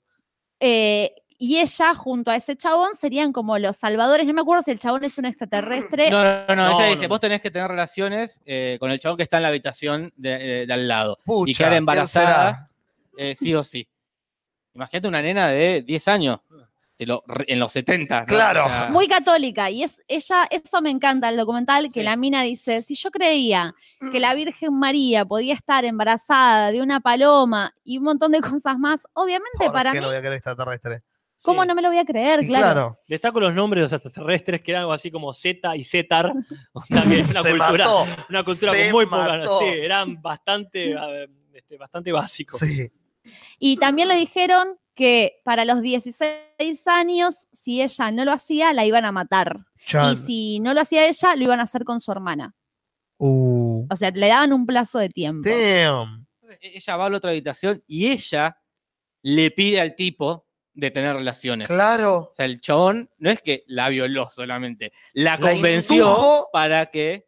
Ah, todo el esto- rey de los sociópatas. Y lo más gracioso es los padres a todo esto. Sí, ya, ya. eh, Porque los padres, sí. el chabón se la llevó a la chica después del colegio, te la paso a buscar y la llevo a andar a caballo, a las 8 te la tengo acá. Listo. Si son las 8, no venía, si son las 9, no venía, si hizo el otro día, No. no venía, los padres no hacían nada, llega la mujer del chabón, che, mi marido no volvió. ¿Qué hacemos? ¿Llamamos a la policía? No, esperemos a la mañana. mujer del vecino, la mujer del pedófilo, no tenía idea. No tenía ni idea. La madre de la chica dice, no, vamos a esperar a mañana, No, a la no. policía. Llaman a- eh, el sábado y dice, mira, es, que dice, es fin de semana, no estamos atendiendo, llama específicamente a un tipo que él te pueda ayudar. La madre dice, no lo voy a llamar un fin de semana a este tipo. Lo llamo directamente el lunes. ¡Carajo! Recién el lunes, y esto lo cuenta la misma madre, no es que lo, lo cuenta la señora diciendo que el lunes recién, o sea, cuatro días tuvo tu hija desaparecida y el lunes es, voy a llamar a la policía. creo que algo está ¿Qué pasando. tenía que hacer hoy? ¿Qué tenía que hacer hoy? Ah, cierto. O sea, le toma todo el fin de semana. No quiso molestar al, al de la policía. Y recién la llaman. Para esto estaban en México. Los, Claro. Los, o en un estado ahí de- del sur de Estados Unidos. Sí. como- una casa En el rodante. paso, Se habían ido a la mierda ya. Cuatro días. o sea, Sí, ahí, ahí está la, la diferencia que yo noto con, el- con todo lo que es el caso de Michael Jackson. Que acá es muy evidente, muy evidente la manipulación. claro. M- Más allá de que la tienen en un tráiler diciéndole que hay aliens que, que- que la obligan a tener sexo. Pero en este caso, el tipo era un profesional del buitreo. Mal. este, por- porque realmente se, se armó todo el plan. No es una cuestión de dudosas circunstancias en la que quizás realmente quería ver las tortugas ninja en la cama con Claro. la nena y una cosa llevó a la otra y no se contuvo. No, no. Acá hubo toda una, una estratagema, una estratagema Sí. magistral, aún sin contar con que la mina espere cuatro días. Sí, Claro. La- Estabas con la escopeta ahí Claro, arriba sí, no del trailer diciendo. Está Pero, haciendo muy bien este Claro. el tipo. pero bueno, a- le sale muy bien, bueno, hasta que, hasta que se le caga todo, ¿verdad? Pero, un montón. Bueno, igual tenemos tiempo, ¿no? Porque Sí, sí, cuéntenme. sucede esto. El tipo, bueno, vuelve eventualmente, lo No, mandan porque a- lo, lo- lo va a buscar la Bueno, policía. claro. Claro. Claro, no lo pueden, no le pueden extraditar. El chabón no, no, no pueden, está en México por algo así, Sí. y el pibe exige, bueno, yo vuelvo, yo te devuelvo a tu hija si vos me firmás un permiso para que ella se pueda casar conmigo. What? Porque lo que más me llamó la atención de esto es que en México, por lo menos en ese lugar y esa época, con 12 años ya se podía casar la piba. Si tiene una autorización de los padres, ya se podía casar. Sí, México tiene esas leyes. Entonces no les quedaba otra supuestamente a los padres que mandarle esa autorización porque si no, no les traía la hija. Entonces la hija volvió a Estados Unidos casada Con su eh, pedófilo. con su pedófilo, que es una peliculón de Adam Sandler. Es muy buena. Me casé con un Me casé pedófilo. con un pedófilo. Y no solo que la mina volvió y dice, bueno, vuelvo con mamá y papá, la mina convencidísima de que van a salvar el mundo, entonces la piba no quiere volver con los padres y está recontra obsesionada con este tipo y además calculo más allá de que ella también realmente está confundida y más allá de que quiere salvar el mundo y todo eso, como que genera un vínculo paralelo a lo que es el abuso sexual propiamente Claro. dicho y ella eh, lo, en esa manipulación siente que lo quiere. Sí, Sí, sí. porque hay un, hay, una- hay un texto, iba a decir, ¿no? Pero Sí. bueno, hay un momento muy claro donde ella sale, digamos, de la pieza donde está el grabador y, Claro. y que le hablan ahí Z y Sotar, y, y sale y dice, ahora la persona que vea, me, me voy a tener, voy a tener que coger con esta persona, sea quien sea, pues si no explota el mundo. Dice, qué alivio ver Claro, sí. Oh. que es una persona conocida y querida, es decir, me salvé, voy a tener que coger, pero con eh, este tío mío que lo quiero tanto. Entonces, claro, la mina ya desarrolló un vínculo, eh, más allá de lo completamente turbio, Claro. que, que le daba cierta seguridad, ¿no? Bueno, sí, terrible. Los padres denuncian, lo denuncian. a Ah, este claro, tipo, ahora sí.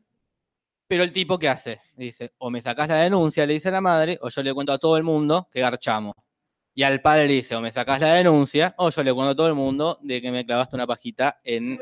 Igual que campanas Falcon. en la Y, noche. igual, What? igual, Natalia. Para tengo esa novela. Y, se- y obviamente le sacan la denuncia, el tipo queda libre. Y esto podía haber terminado acá, Sí. pero no. Claro que no. Tres horas más de aventuras No, desopilantes. no sé si detallar. No, pero háganme como Pero después, en un momento, eh, él, el- los médicos psiquiatras le dicen al. Como lo empiezan a tratar al pedófilo, y el pedófilo le dice al padre a la nena: Parte de mi tratamiento es dormir eh, cada tanto con tu hija. ¿Puedo? Sí, le dice el padre. No. Sí, ¿cómo? ¿Cómo? Sí. Y duerme con la nena. En un momento el tipo se va a la ciudad y, y se pone a trabajar en un parque acuático y le invita a la nena, para ponerle que de acá, no sé, a Berizo, ponele. Claro. A ver si la nena puede ir, y los padres dicen, y bueno, la dejamos, dice, porque entre que se escape y vaya sola y dejarla, preferíamos dejarla. Y se va una semana más con el chabón que la secuestró. una- Los padres de los de Hay- Michael Los Jackson son son, los peores. lo mejor del son los Hay un- Campanelli. Hay una que es tremenda, que se van mucho tiempo y al chabón, no me acuerdo por qué se le complica, si es que tiene que trabajar o qué, pero la cuestión es que interna a la piba en un hogar de menores de monjas, el pedófilo. el pedófilo. O sea, la volvió a raptar. La- Claro. Y la interna en un hogar, le cambia la identidad y convence a las monjas, dice, seguramente van a venir unos tipos a buscarla, pero yo soy una espía del FBI.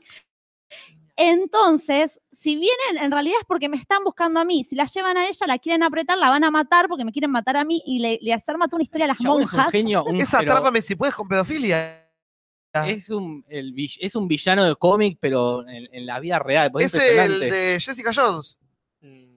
Claro, eh, el- Kilgrave. Kilgrave. Ah. Eh, sí, te conven- las convencía a todo el mundo de todo.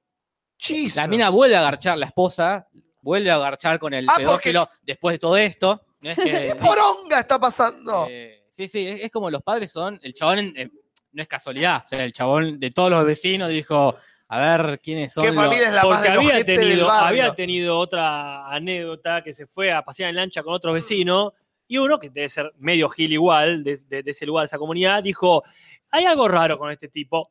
Familia, no vamos a salir más con la familia de estos. Bien. Como cortaron ahí, el tipo dije, bueno, tachado de la lista. Claro. Pero el tipo ya había tenido un problema en la otra ciudad anterior, hace años, que también le había pasado eso. Y lo fue ya perfeccionando. No, más vale que fue perfeccionando. Fuck. Sí, sí, más vale.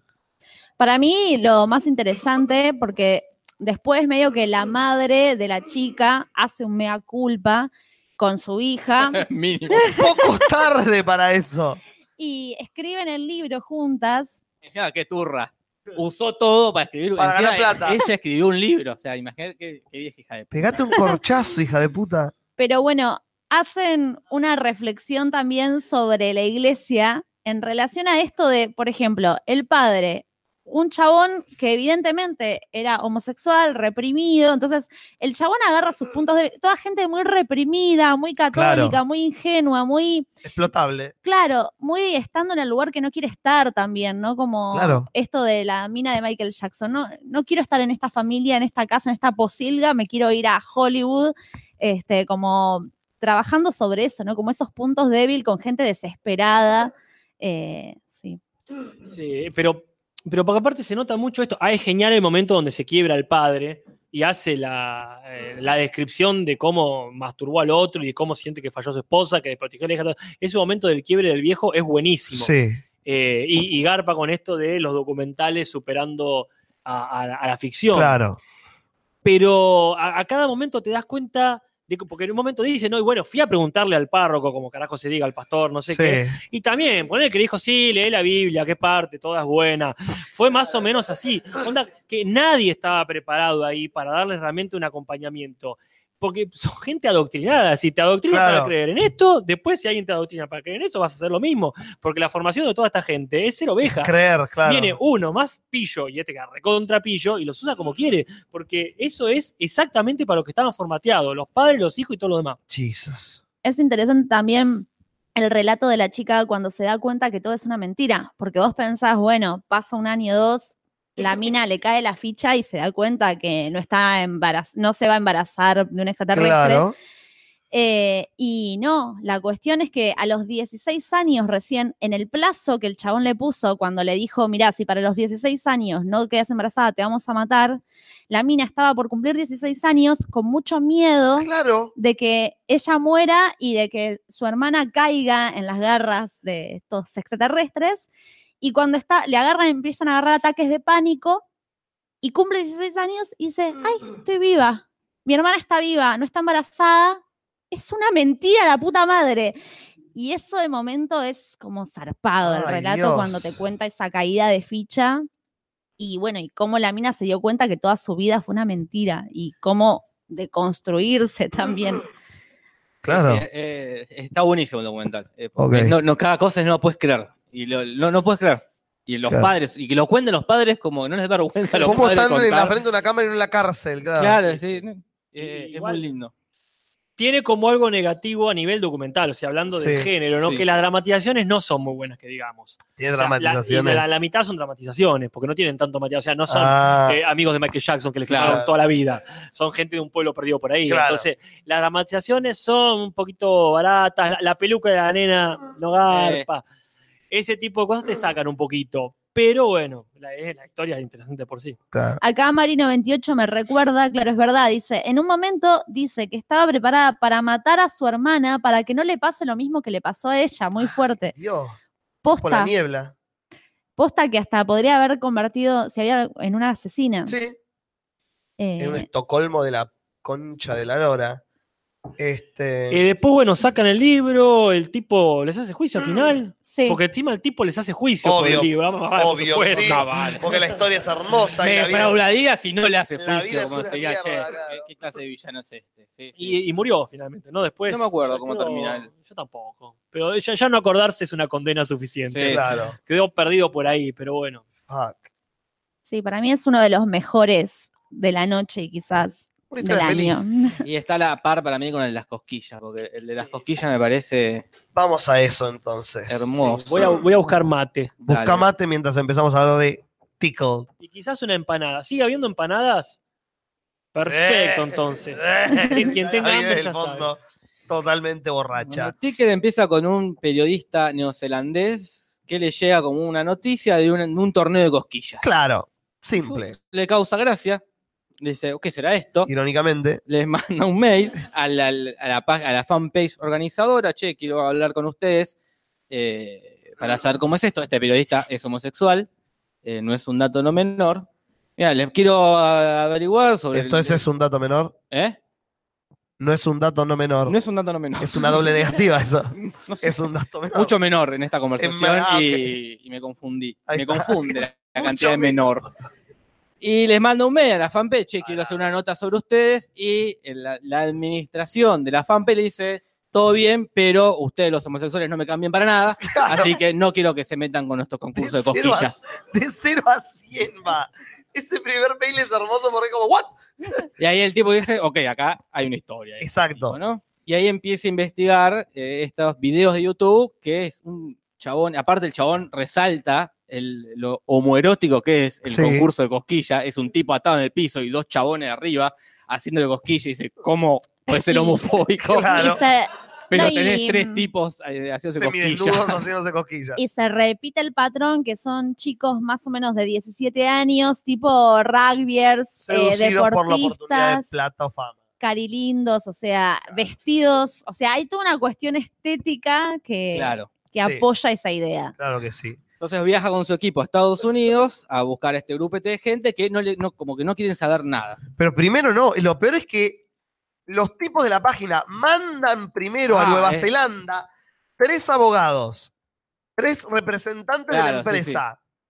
Y los tres empiezan como re amables, como, ay, nos viniste a esperar al aeropuerto, qué bueno. Que eso es una cámara, eso es una cámara, puto de mierda, apaga esa cámara, la concha de tu madre. ¿Por qué pasó? Y aparte el tipo dice, es un concurso regroso porque tienen plata para mandar tres chabones A de- la Nueva Zelanda, Nueva Zelanda queda literalmente Eh, en la otra punta en la otra del punta. globo. No en la otra punta porque no, la Tierra no es plana, pero Claro.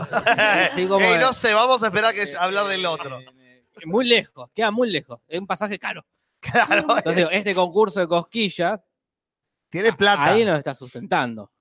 Pero bueno, si manda a tres tipos para que no investigue nada, a lo cual el tipo dice, "Bueno, algo pasa.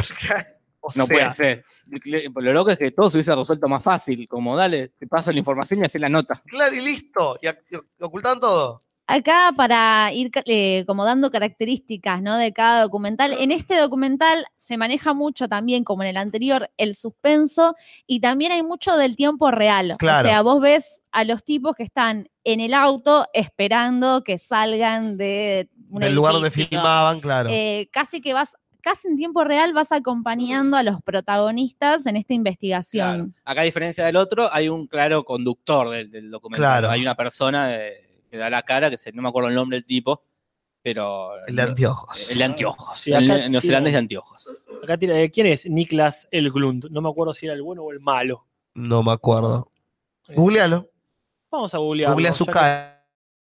A mí, este es, eh, este es mi favorito de los documentales que estamos hablando. Me parece que a nivel narrativo es el que está mejor armado. Sí, sí, sí. porque no se basa, no se basa en el morbo, como básicamente es el de Michael Jackson. claro. No, no se basa tampoco en un recurso como, eh, como el de Abducted, que tiene esto de, bueno, no tenemos mucho material, rellenamos con dramatización. dramatización. Claro.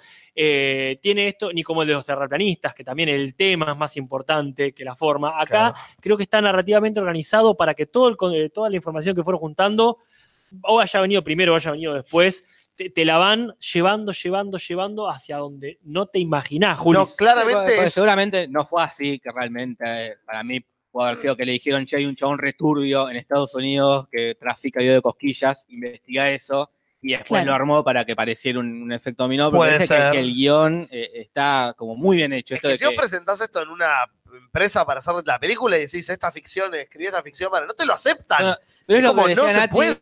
La película esta de La Mancha, de los tipos que juegan en La Mancha, Claro. que me parece malísima la película. Pero es como una historia real. Capaz que está bueno, como película es inverosímil. Claro. Y esto para mí como que no garpañé en pedo. Y lo más genial con es que lo Ben de la- Stiller. Eh, Claro. Ben Stiller eh, es un mafioso que trafica cosquillas. Eh, trafica cosquillas. Es que hay algo claro de este personaje del chabón, que ahora no me acuerdo el nombre, pero que es también el que hace el documental Dark Tourist, Sí. que es un personaje en sí mismo, un chabón muy inteligente, con la capacidad para mí de adaptarse a cualquier contexto y vincularse con cualquier tipo de persona. Eh, me parece que también eso, vos sos casi como vas acompañándolo a Claro. él. Es, es medio como un jueguito, ¿no? Como que estás ahí con él y vas espiando, o sea, hay también mucha inteligencia en cómo se muestra y qué se muestra. David Ferrier sería. Está. Dave Ferrier es el de anteojos, David Ferrier de claro. anteojo, y después también dirige otro, Sí, o sea, está a cargo de Dylan Reeve o Dylan Reeve, o como Sí, quieran decir. ese. Pero bueno, Eh, la cosa es que hay una persona rara atrás de esta fanpage a la que no se puede acceder, que le hace la vida imposible a la gente que... Esa eh, parte es Porque terrible. aparece un testimonio diciendo, yo le tenía miedo de cosquillas, un día le pedí a YouTube que lo bajara, entonces este tipo, el dueño de la página, lo publicó en, En todos todas lados. las páginas de, de Vimeo, desde Pornhub, desde Sí, sí, todas, todo lo que todas. existe estaba. Llamaba a los colegios donde trabajaba para decir que yo era un pederasta. O sea, el tipo, el dueño de la fanpage, tenía el tiempo libre como para cagarte la vida. Claro. Que es los más peligrosos Sí, del sí. mundo, ¿no? Como, Una mujer, aparte, al principio es el nombre de una mina, me acuerdo. claro. Eh, Claro, en un foro aparecía ella como en, la- en los primeros foros que aparecían No, no, en la esa época es- del dial-up. Esa es otra parte. Esta Sí. la que es, creo que era Susan, ponele. Claro. Ah, la, claro. la dueña de la La- fanpage. Sí, la, La la, la mafiosa usan esta- a todos. La mafiosa esta que si no te gustaban los videos de cosquillas, te cagaba la vida. Porque después se contacta eh, con un Director de casting. Un director de casting de películas porno, Claro. que fue empleado de esta mujer fatal que tenía este, su red su- de, de, eh, De para videos de satisfacer- de cos- videos para satisfacer su fetiche de cosquillas. Exactamente. Y este tipo, que nunca había conocido personalmente, que dice, no, en un momento nos dejamos de hablar porque me dijo, estoy con mononucleosis enferma, así que no me vas a ver por un tiempo, pero siempre se manejaban por correo. Y cuando dijo, mira, no trabajo más con vos, a él, al manager, Sí. lo empezó a perseguir, pero diciéndole cosas como, por tu culpa se murió tu hermano. Claro.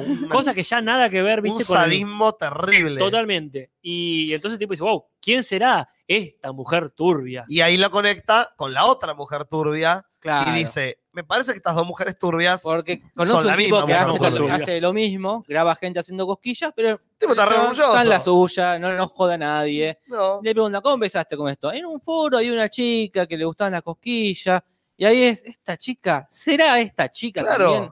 Claro. Y sí, y estas chicas en realidad eran un chabón multimillonario que le pintó, le, le- le excitaban las Claro. cosquillas, tenía mucho tiempo libre, mucha el- plata.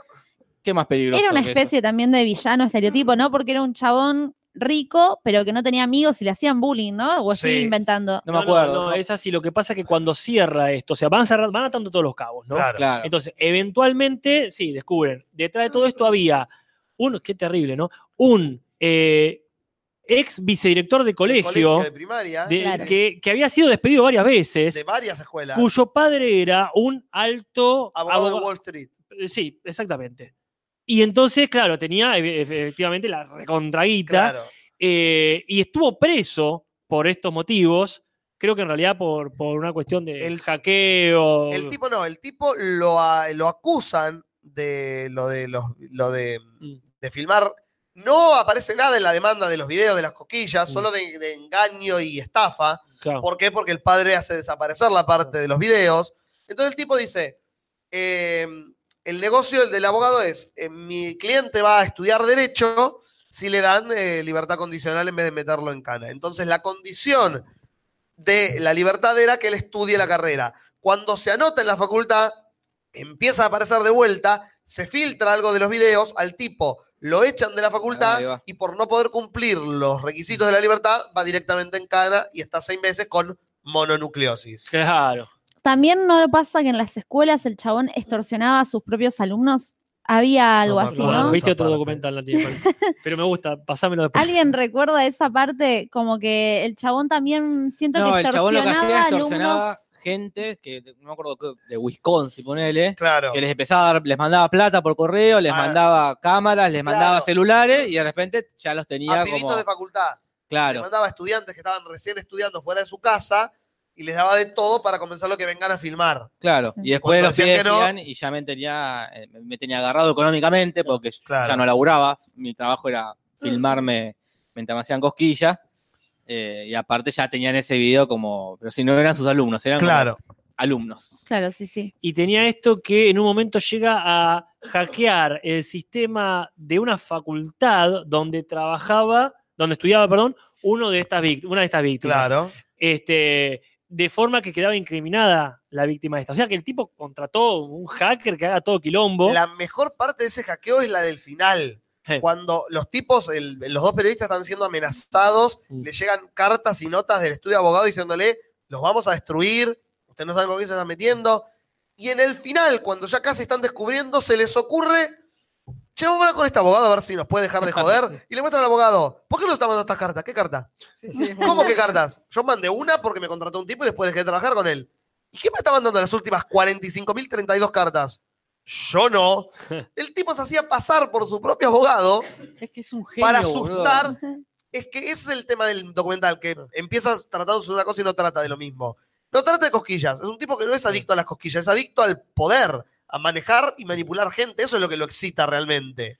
Al tipo lo que lo calienta es controlar la gente, hacer lo que quiero o puedo destruir tu vida. Igual a mí me gusta eso, de que el punto débil, como que el chabón me lo imagino retorciéndose porque le faltan las cosquillas, cual la Sí, capaz que lo excitaban también. También, sí digo, pero lo que realmente lo excitaba era destruir Sí, vidas. sí. No. Sí, ahí creo que lo que decía Nati hace un rato sobre el pasado del tipo, se ve en, para mí lo que es este, el, el- el momento culmine, que es cuando llaman al, a la única pariente vivo que queda, que era la madrastra, o sea, la segunda esposa de, eh, de su padre. Claro. Y la vieja dice, hola, eh, ¿qué pasa? Estamos haciendo entrevistas por un caso de, este, de cosquilla con este Sí. tipo. Dice, ay, volvió a hacerlo, dice. Sí. Y el tipo dice, mire, señora, la verdad que no paro nunca, le dice. Claro. Claro, dice, él siempre fue un chico muy especial. Dice, estaba entre la locura y la genialidad. Es un malo de Batman. O sea, Tengan el tipo cuidado, tiene, que, les tiene dice. que fabricar el Arkham Asylum de verdad Sí. y meterlo a él como primer paciente Claro. oficial. Y claro, y le decía así, le decía lo que decía Nati, que cuando era chico, dice, creo que lo metían en, casille- en un casillero, la típica, ¿no? La sí, la típica. típica del bullying de los 70 y 80. Gracias, Gaby. esa gente para mí o, o inventa el iPhone o hace esto. ponele. Sí, Son personalidades que no quedó en la entrevista de trabajo en Apple. Border, y entonces sí. pa, pasó para el otro lado. Como porque es- hay que ser también inteligente para ah, no, el tipo este, hacer todo eso. creó un No. imperio de cosquillas Sí. en base a la extorsión y la manipulación de gente que no conocía. Es un puto genio de la maldad, claramente es un villano de Batman. Al tipo lo atrapan, quiero decir, lo atrapan en el sentido, lo, lo captan, ¿no? lo, lo ponchan con la cámara. Claro. A la salida de un Starbucks, me parece. No sé Sí. si podemos decir Starbucks. No, no. Sí, ah, no, no, son no, pizzas. te baja. Starbucks. Ay. Eh, entonces el tipo. Ay, me mandé un E recontra largo. ¿Eh? Me mandé un Diego re largo. Eh, un, eh, En el, Starbucks de las ponerle a las dos cuadras de su casa. Porque no salía nunca de su torre en Nueva York. Exacto. Y se paran, como decía Nati, a, a la caza, ¿no? De este tipo. Y. Y. No podían, no, no, no tenían una foto, una filmación. Se tenían que volver a los dos días a, a Nueva Zelanda porque no habían conseguido nadie. Era como la chota. Vamos a buscarlo cara a cara. y finalmente lo encuentran. Cuando está saliendo ahí con el cafecito, le digo, hola señor, ¿cómo le va? Venimos por el tema de las cosquillas y ahí ya se pone. Y es, es el pingüino, Mal.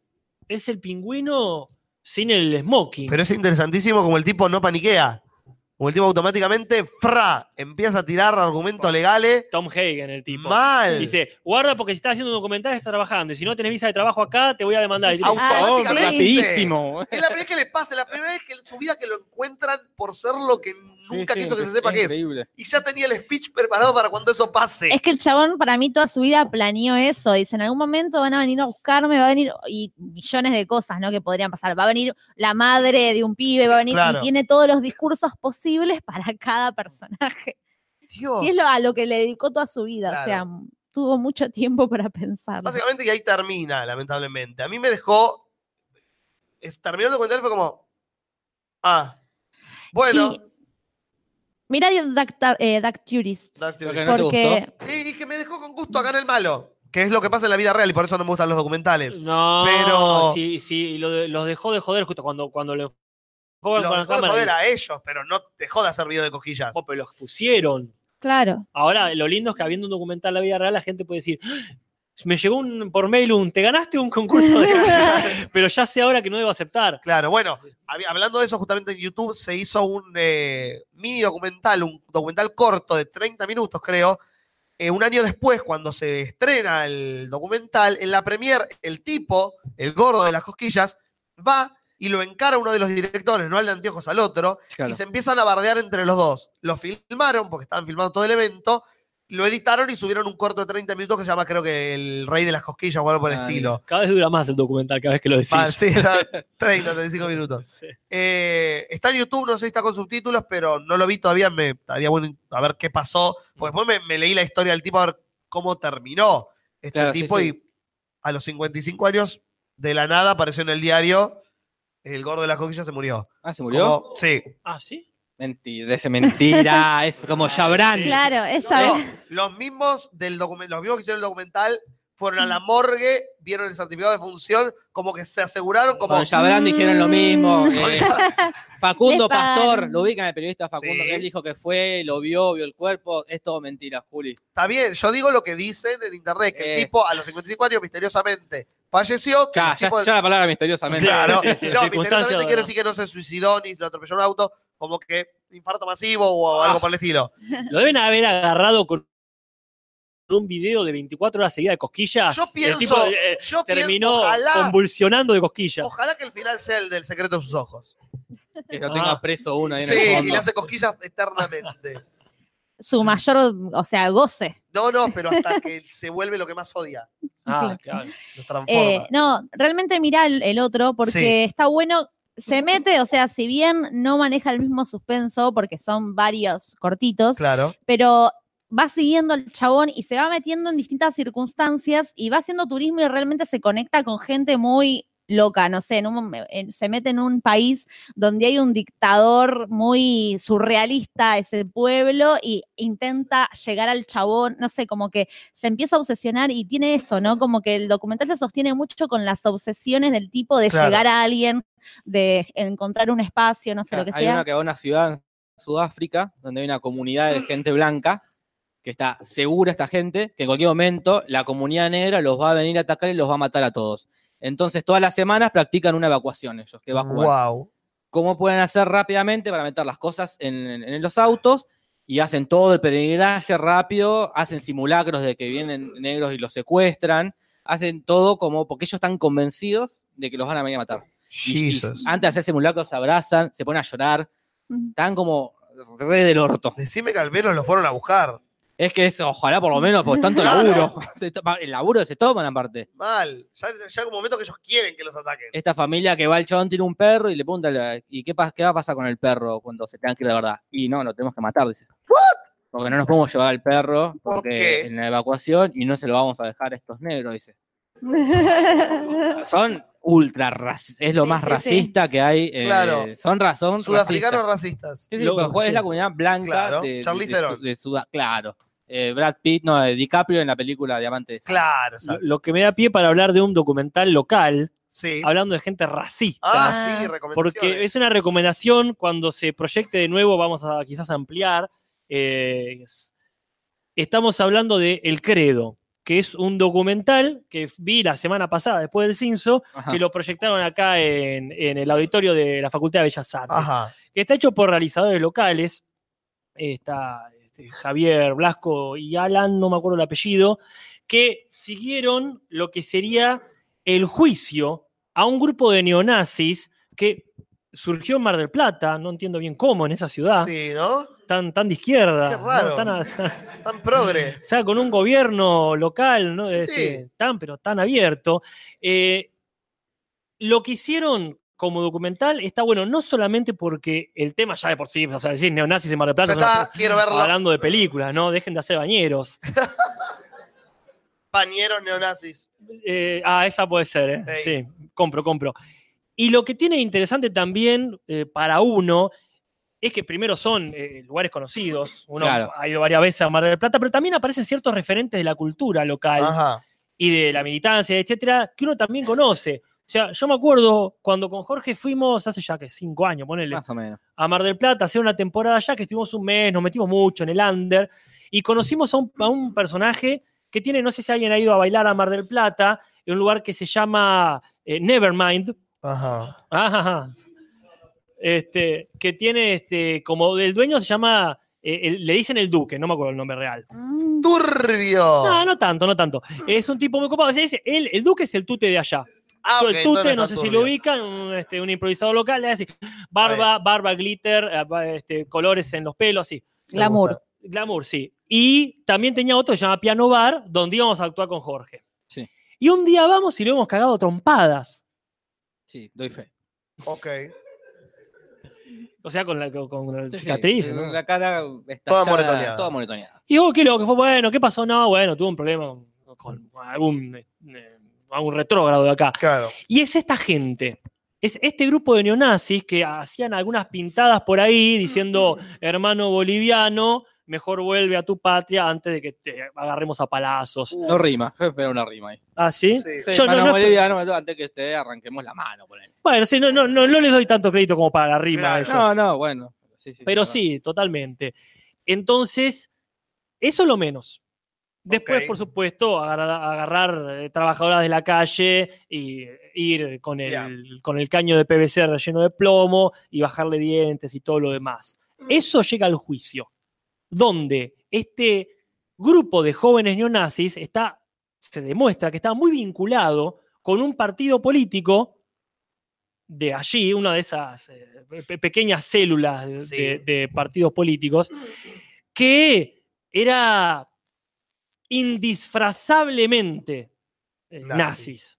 O sea, Fuck. claro, tal cual. Y Gente de guita, ¿no?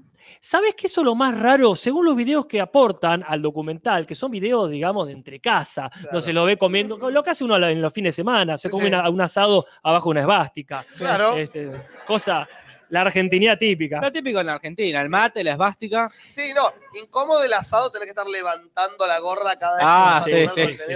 Total, ese aplauso para Asador está muy merecido. Claro. Entonces, bueno, esto ¿Qué usarán como carbón? Es lo que yo me pregunto. Mirá. No, no, no, no, no quiero saberlo. No. Entonces esta gente te va dando cuenta que hay algunos que llevan la, la batuta, los que realmente tienen aspiraciones políticas, no me acuerdo el nombre del... Ah, hay que ver el documental. Sí. Eh, El que realmente fue armando todo esto, que estaba muy ligado también a organizaciones de, de defensa de los derechos de los militares, Claramente. esos que aparecían siempre en los juicios, y ese que fue entrenando y juntando a toda esta gente. El tema es que cuando hubo que pagar los platos rotos, el tipo creo que tuvo que hacer una probation donde pedir disculpa, hermano boliviano, ven aquí, dame tu mano. Claro. Y comprar un- una lata de pintura para pintar la pared que lo Claro. pusieron ahí. Y los demás sí fueron a juicio, porque empezaba a saltar todas estas causas, estos testimonios donde ves que el desfile de gente, Claro. y eventualmente el juicio eh, lo pierden, son, son condenados. Yo Ah, me esperaba la gran. Spoiler alert. Sí, spoiler alert, ¿no? No, pero digo que bueno. No, es algo re bueno porque, aparte, más allá que, por supuesto, después pueden recortar las penas a la mitad y pagar Eh, un poco sí. su casa, pero yo esperaba la del Padrino 1. Claro. La gran suspendió la sentencia. Yo me Claro, imaginaba sí, eso. Sí. Y no, efectivamente, debe haber sido en, en- en- en- eh, o en otra época de este país o en el intersticio El entre un gobierno y bueno, otro, claro. donde todavía se podía esperar este tipo de resoluciones. Entonces, Claro. realmente, pero aparte, el, jurado, sí. No, y no serían hijos, porque yo te preguntaba lo de gente de guita, porque me imaginaba que eran tipo sobrinos de jueces, la Claro. típica de diputados y senadores. Por ahí estaban conectados con el partido, pero el partido dijo, che, haceme cagar estos seis pelotudos Sí. porque no nos manchan a nosotros. Sí, exactamente. De hecho, se diferencian bastante de los viejos dinosaurios, diciendo, esta es la juventud que viene a levantar la vieja bandera, no los los viejos gorilas que no salen ni a, la, ni a la puerta de su casa. Así es el Seguramente, sí, se- y es que bueno, pero por supuesto, ahí se ve, eh, alguno de guita habrá, seguramente habrá un hijo este, bien, como, Sí. como el muchacho este, ¿cuál era el hijo de la fiscal? Guillor. Ah, ¿Cuál? no, porque pensé en Guillor. Sí, es- están hablando del mismo. Ese, el hijo sí. de la fiscal. Eh, está perfecto. A Guillor. En este caso se notaba que había una, una gran diferencia, en- en- estoy hablando siempre de los videos que uno ve de entre casa, Claro. entre lo- los neonazis de otros países quizá, y esta imitación que ni siquiera en eso se, se puede llegar a una, a una Claro. altura, no te digo, No, viste, un sí. Mengele, pero. Mo- mostrame uno que no tenga sangre de un inmigrante adentro y es como. Pero bueno, tal cual, eh, tan está, tarados. Está esa cuestión que eh, son los primeros, quizá no todos, porque veías algunos que decían, a este le decimos ruso, o el francés, ponele. Claro. "Mm, bueno, hay que ver ahí el apellido dale. ese.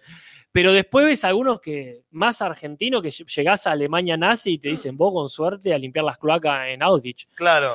Entonces se da esta cosa casi cómica que tiene el documental. O sea, la audiencia estaba ahí y cada tanto uno, por ejemplo, se levantaba para mostrar el, el águila que tenía en el pecho, Sí. el águila imperial, ¿verdad? Y la gente empezaba a silbar en, el- en- en la platea. O sea que había un Sí. clima que casi era cómico. Claro. Esto- eh, estos Era muchachos. Tan eh, absurdo que era gracioso. Estos muchachos macanudos. Sí. Llegaba a un nivel de, de absurdo Nivel pero, que, que te terminaba causando gracia, claro, cercano a Mickey Vainilla, digamos. Pero bueno, lo turbio estaba genial, en este caso, cómo está armado el documentado, que lo turbio sí iba a o sea, los testimonios turbios, a lo mejor una travesti que decía, no, a mí me bajaron los dientes, Claro. quedé renga una pata para toda la vida, y acá estoy contándolo. Pero mechado con lo insostenible de los argumentos de esta gente.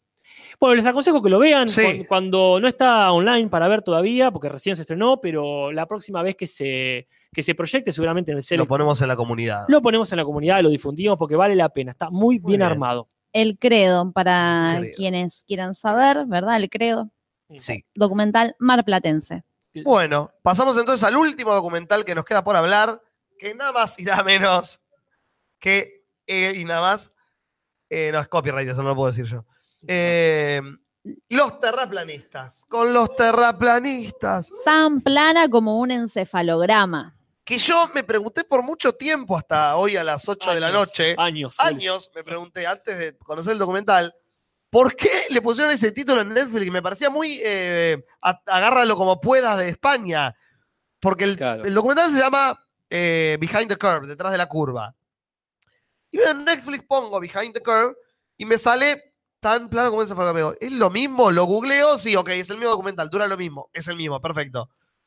¿Por qué Poronga se llama así? No tiene nada que ver el nombre. Y el señor Uncal me explica que hay un trap de eh, el terraplanismo. Que está en la ¿Por qué? comunidad. ¿Por qué no? Ah, ¿Por vale. qué no va a haber trap del terraplanismo? Pero no, no es eh, un trap de terraplanistas. ¿No? Eh, No. Se burlan del terraplanismo. Claro, se burlan. Claro, ah, o bueno, sea, entonces son, sí. Son youtubers, digamos, haciendo este, porque está, está planteado por el señor Jaime Altozano. Ah, son los de verás que yo soy guapa. No, no sé si son los mismos. ¿eh? No, ¿No? no, no, es este, es este músico que hace, que analiza. Ah, Jaime Ese Altozano. músico que analiza soundtracks. y Ah, sí, el que hizo Hamilton. Está en ese tono igual. Está en el tono Velázquez, yo soy, pero totalmente Claro. Velázquez, yo soy plana. Pero bueno, Así que a mí es el que más me aburrió de todos los documentales que vimos.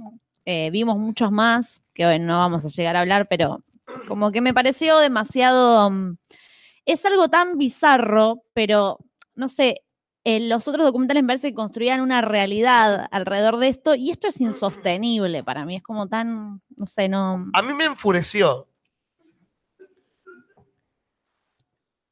Es un nivel de pelotudez tan grande, un nivel de, de estar tan metido dentro de tu propio culo que no vas a ver más nada, que es como, no me causaba gracia, sino más lástima en un momento. ¿Sabes qué me pasó a mí? ¿Saben qué me pasó a mí? Que a mí lo que me dio bronca es que yo tenía la esperanza que en algún momento me hagan dudar o me Claro. convenzan. Como que si hacen un documental es para evangelizar a la gente que vivió toda su vida pensando que la Tierra. Claro.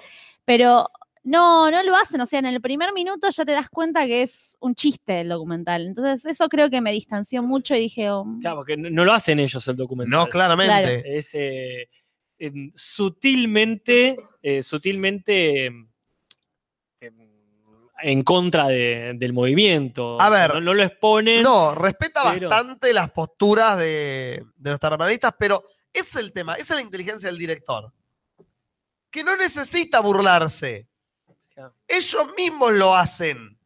Ellos mismos se burlan con las pelotudeces que dicen, vamos a la NASA, y ahí es donde Casper se pone el gorrito de aluminio. Vamos a la NASA, entramos a una habitación donde hay un cohete gigante y decimos, esto lo construyeron ayer, esto lo construyeron para fotos. ¿Cómo van a ir al espacio? Esto lo construyeron para, porque es todo un estudio de grabación. en serio, tu cerebro hizo que esa es la opción más lógica que ocurre en el mundo real.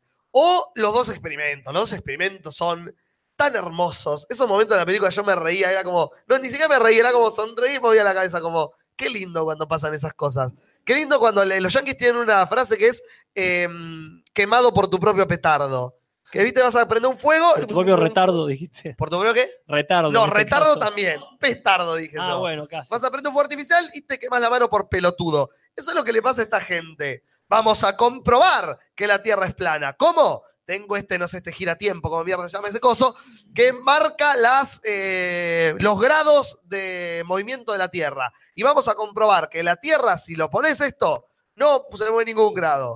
¿Lo pusimos? Se, mueve a 15 grados, que es lo que dice si la Tierra es. Bueno, lo vamos a poner adentro de este tubo de PVC que hace que no se mueva. Se movió los 15 grados igual. Bueno, lo vamos a poner dentro de este coso de adamantio que hace que no se mueva. Che, parece que tenemos que cambiar el experimento. No, ese no. Porque dentro de unos meses va a salir un nuevo material, va a salir vibranium. Y ahí va a estar la posta. Entonces vamos a ahorrar para cuando el vibranium. Es así. Es hermoso. A mí me cayeron absolutamente bien. No, son peligrosos. ¿Por qué son peligrosos? No, son muchas cosas, menos peligrosas. bueno, Yo voy a citar acá. No, no son peligrosos. Yo entiendo que después alguien son dice. peligrosos. ¿Por qué son peligrosos, Juli? A ver, ¿puedo hacer una pregunta antes? Sí, Nati, ¿Hay supuesto. alguien en la sala? Ay, qué feo. Da- no, para, para. Vamos, Ah, debimos haberlo preguntado Sí. mucho antes. ¿Hay alguien en la sala que crea en esta teoría? Ojalá Demos que sí, garantías. por favor. demos garantías absolutas de que no va van a a ser salir todos vives. Igual yo, pa- por las dudas, yo los rebanco los terraplanistas.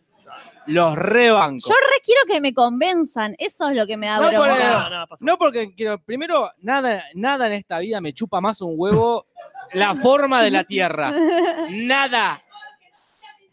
Si, si la Tierra es plana, lo fue siempre y mi vida fue la misma. O sea, me chupa la pija. Yo voy a estar, a- no es que es plana, uh, me toca agarrar más fuerte. No, mi vida de mierda va a seguir siendo mi vida de mierda. No importa la forma, Pero no es son que... peligrosos, te digo por qué ¿Por son qué peligrosos. son peligrosos, Porque pobre? son la misma gente que no cree que tenés que vacunar a tus ¡No! hijos. No, Sí, no, no. sí. Lo dice el documental, lo dicen los propios, lo dicen los Es propios tipos del documental. Hay un tipo, por No, supuesto. Hay un No. tipo, el que le da con los Ese martillitos que a está la. del ojete. Eh, porque está del ojete. Entonces, lo que está mal, lo que está mal es la gente que está del ojete. El pelado que es el protagonista, el documental lo dice. La colorada, que es una mujer lagarto, esa parte la creo. Sí, sí, sí. Esa parte la sí, creo. sí, sí, eh, Esa mina reptiliana total. Es totalmente reptiliana. Esa mina lo dice también. El, el, lo- bueno, el loco mayor de los locos, el rubio, que se pasó al Bueno. otro lado, lo dice también. Que ni ellos lo dicen- quieren, no es ejemplo. pero Yo te voy a decir todos así. dicen, che, eh, la Tierra es plana, comienzan despacito. Bueno, lo que pasa es que nosotros creemos que la Tierra es plana, que la NASA miente, que todos son agentes de la CIA, que no hay que vacunar a tus hijos. ¡Wow, wow, wow, wow! Pará, ¿cómo fuiste de la Tierra es plana a las vacunas son un invento del gobierno para controlarnos? Cuando se haga el de los antivacunistas, ahí hablamos. Pero son los mismos. Bueno, es que para mí es un error, porque para el caso son los mismos los científicos, ah, son todos nazis. No, pues sí, los científicos nazis, bueno, entonces vamos, vamos a ir por ese lado. Yo creo de todas formas, tomando las palabras de Cafiero, Bueno, cuando se armó el quilombo, cuando se armó el quilombo, cuando llevaron los restos de Perón de un lado para el Sí. otro, que la gente empezó a los cuetazos, que dijo, debería. Cafiero, Cafiero, este, estuvo ahí en, la ceremonia, sí, sí, este, ¿qué, este, pero se armó quilombo, bueno, sí, decía Cafiero, pero, este, pero fue importante, nada, más o menos, pero señor Cafiero estaba en los disparos, pero murió alguien. Dice, pero señor, se armó un tiroteo, sí, pero murió alguien. Claro, los Y, hechos. y no, decían, entonces no pasa nada, ya. Yo quiero ese, peronista que duele. quiero ese video, por favor, lo estoy buscando. No quiero sé. hacer el meme de Cafiero Sí. diciendo, murió alguien. Pero bueno, ya lo voy a encontrar. Sí, para mí, obviamente, lo- los antivacunas sí son peligrosos, pero no todos los terraplanistas son antivacunas. Y los terraplanistas, no me, eh, capaz que yo lo que pienso es que así quizás descubran otra cosa. Porque su- no es que están diciendo la Tierra será plana. Entonces yo me preocupo, mirá si tienen Se razón plana. y se abre. Y, y yo me caigo, estoy en la compa y me caigo. Están diciendo que siempre fue plana. Entonces, si siempre fue plana o si siempre fue una esfera, a mí no me importa. Totalmente. Porque no, si Gaby se nota en internet, tuve siempre Internet, más o menos, pero tuve siempre Claro. internet, sea de la forma que sea la puta tierra de mierda esta. Sí, Entonces, capaz que ellos haciendo este experimento descubren otra cosa. bueno, pero eso es lo interesante. Descubren que en realidad este, hay otra tierra. Bueno, pero eso es lo interesante de los contraargumentos, que vos pensás que los científicos van a bardear ¿Qué hace todos. Gaby en el piso? Se viene a hablar, pero yo estaba terminando un punto entonces. Eh, que vos pensás que los científicos van a bardearla, y no, la mitad de los científicos dicen, guarda, no seamos forros, que, es lo que yo voy a hacer, me chupo huevo eso, pero lo digo igual porque está bien que lo digan ellos, existen ellos para que exista yo. No los bardeen, no digan son los raritos porque quedan en el fondo, y lo dice uno de un psicólogo que me resulta muy interesante, que dice, son científicos eh, en potencia, y el, la- ponerlos aparte y decir que son los raritos hacen que se frustren y la ciencia pierde una mente que podía llegar a haber sido brillante. Sí, sí, totalmente. Porque no creo que descubran que la Tierra es- No, plana, obvio, pero capaz que hacen otro descubrimiento. Yo pienso exactamente lo contrario que acabas de decir, Julis. Eh, este, este tipo de gente, que es lo que tienen en común con los antivacunas, etcétera, no tienen pensamiento científico. No, para nada. En dos horas haces cualquier experimento, cualquier cuenta matemática y llegás a una conclusión muy pelotuda. No es cuestión de bajarte un artículo de NASA y creerle a la NASA. Esa gente cree que la ciencia funciona como la religión. Yo leo y creo, y que la gente que cree que la Tierra es redonda es por una cuestión religiosa. Eh, a lo que me refería con Internet es pensar a largo plazo. Vos tenés Internet gracias a que un montón de gente tuvo pensamiento científico y lo desarrolló. Si dejamos que se propague gente que no tiene pensamiento científico, va a dejar de existir Internet y toda la civilización que tenemos hoy en día gracias al espíritu científico. Como diría Barili, Internet no se va a morir. Sí, no, no, pero. Ellos no van a hacer nada malo. No es que van a, des- no es que van a decir. No, Acá no, el no, no, Al no, micrófono, micrófono, al micrófono, Yael, al micrófono. micrófono. Al Si te- micrófono. Si te la bancás al trajo una micrófono. remera con, con estrellas. Dame el micro- Tengo No, una no, remera de ah. Copérnico, o sea. El tema es de los 50 que todos veíamos en El Mundo del Mañana, va a haber esta cosa y todo el planeta soñaba.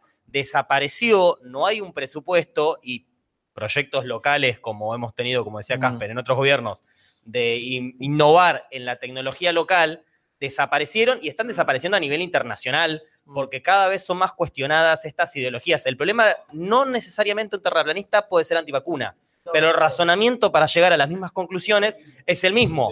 Primero tengo una creencia y trato después de comprobarla, en vez de... Eso fue toda la historia de la humanidad. no, ha sido no, así. no, no, Creo no. esto y trato No, de. todo lo Eh, contrario. ¿Cómo todo lo contrario? Hipótesis. el siglo XX, No, no, justamente- ¿cómo Pará, todo no lo la contrario? primera, el primer paso del pensamiento científico no sería la hipótesis, o sea, No, tener una no, no, no, hipótesis y después comprobarla. se hacen experimentos, en base a los experimentos se genera una hipótesis, se siguen haciendo experimentos para demostrar o refutar la hipótesis y recién después se arma una teoría.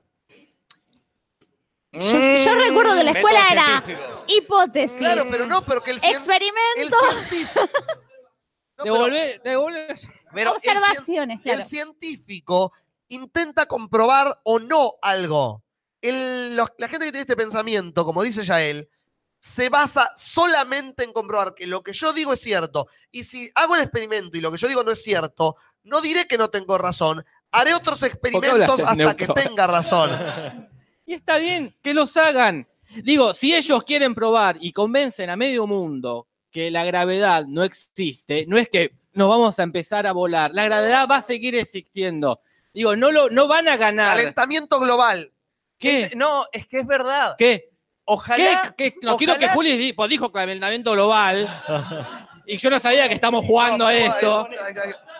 Pero yo digo, Que tampoco creen en el calentamiento ¿Quién? global. La mayoría de los terraplanistas la mayoría creen. de los terraplanistas. ¿Cuántos son los el terraplanistas? 40 y esto está demostrado científicamente. Ah, qué. De- Ah. Con estadísticas. 40% de la gente que sabe que las estadísticas tienen razón. El 47% de la población americana es creacionista. Cree que la Tierra fue creada en seis días. No sé días metafóricos. Seis días con horas cada uno 24 Sí, horas. sí. Lo cual genera una población de muchos millones de, Sí. de personas. Y esto, eso pasa hace mínimo cuánto. No. ¿Cuánta hizo- cantidad de años? No, eh, aproximadamente 30. Que la El gente. creacionismo tuvo un boom en Estados Unidos en los boom. últimos 30 años.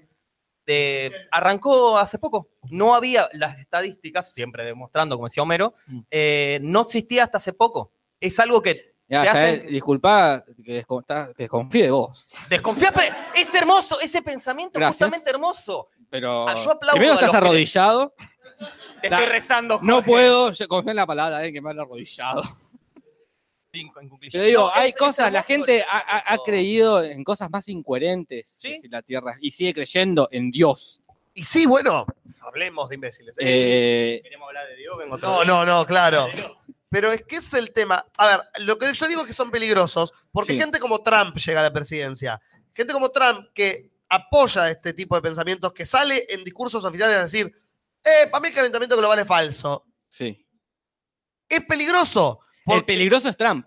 Sí, pero el peligroso no solo es gracias, una silla para los invitados. El peligroso no solo es Trump, sino los que votan a Trump y eternizan ese tipo de gobernantes, eternizan la estupidez como forma de pensamiento racional. Ahí estoy, disculpame, Juli, Sí, por favor. pero creo que ahí justamente muestra el hacha. Esta gente, en todo caso, si tiene algo bueno para rescatar, es la desconfianza.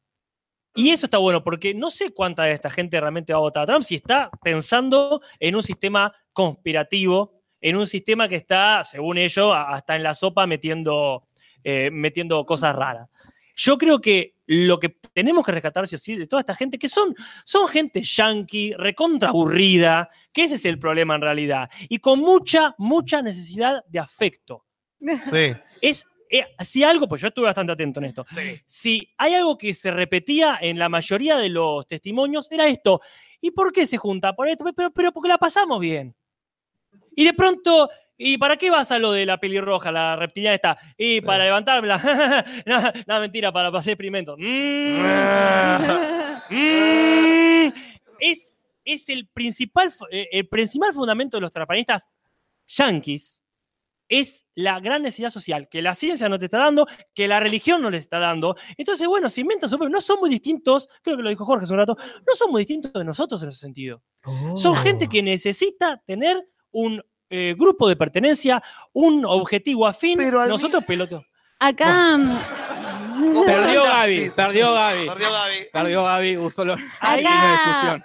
Mari98 dice, pero no desconfían, están en negación y creo que los documentales eh, hacen Bueno. mucho hincapié en eso. Quiero decir dos cosas. Eso por un lado, y por otro lado, para Jorge y para quien no lo haya visto el documental, lo que sucede también es que no se ponen de acuerdo entre ellos. Entonces hay mucha guerra entre, o sea, Son porque si tiraran todos para el mismo lado y por lo menos se pusieran de acuerdo en sus experimentos y teorías como para ser más fuerte, Volvería Cristina. desconfían Ah, no, perdón, me fui. todos de ellos. Entonces ponen a esta mina reptiliana que dicen, se llama Patricia, y hay un grupo de gente que cree que es Patricia porque es de la CIA, porque Patricia. Es hermoso.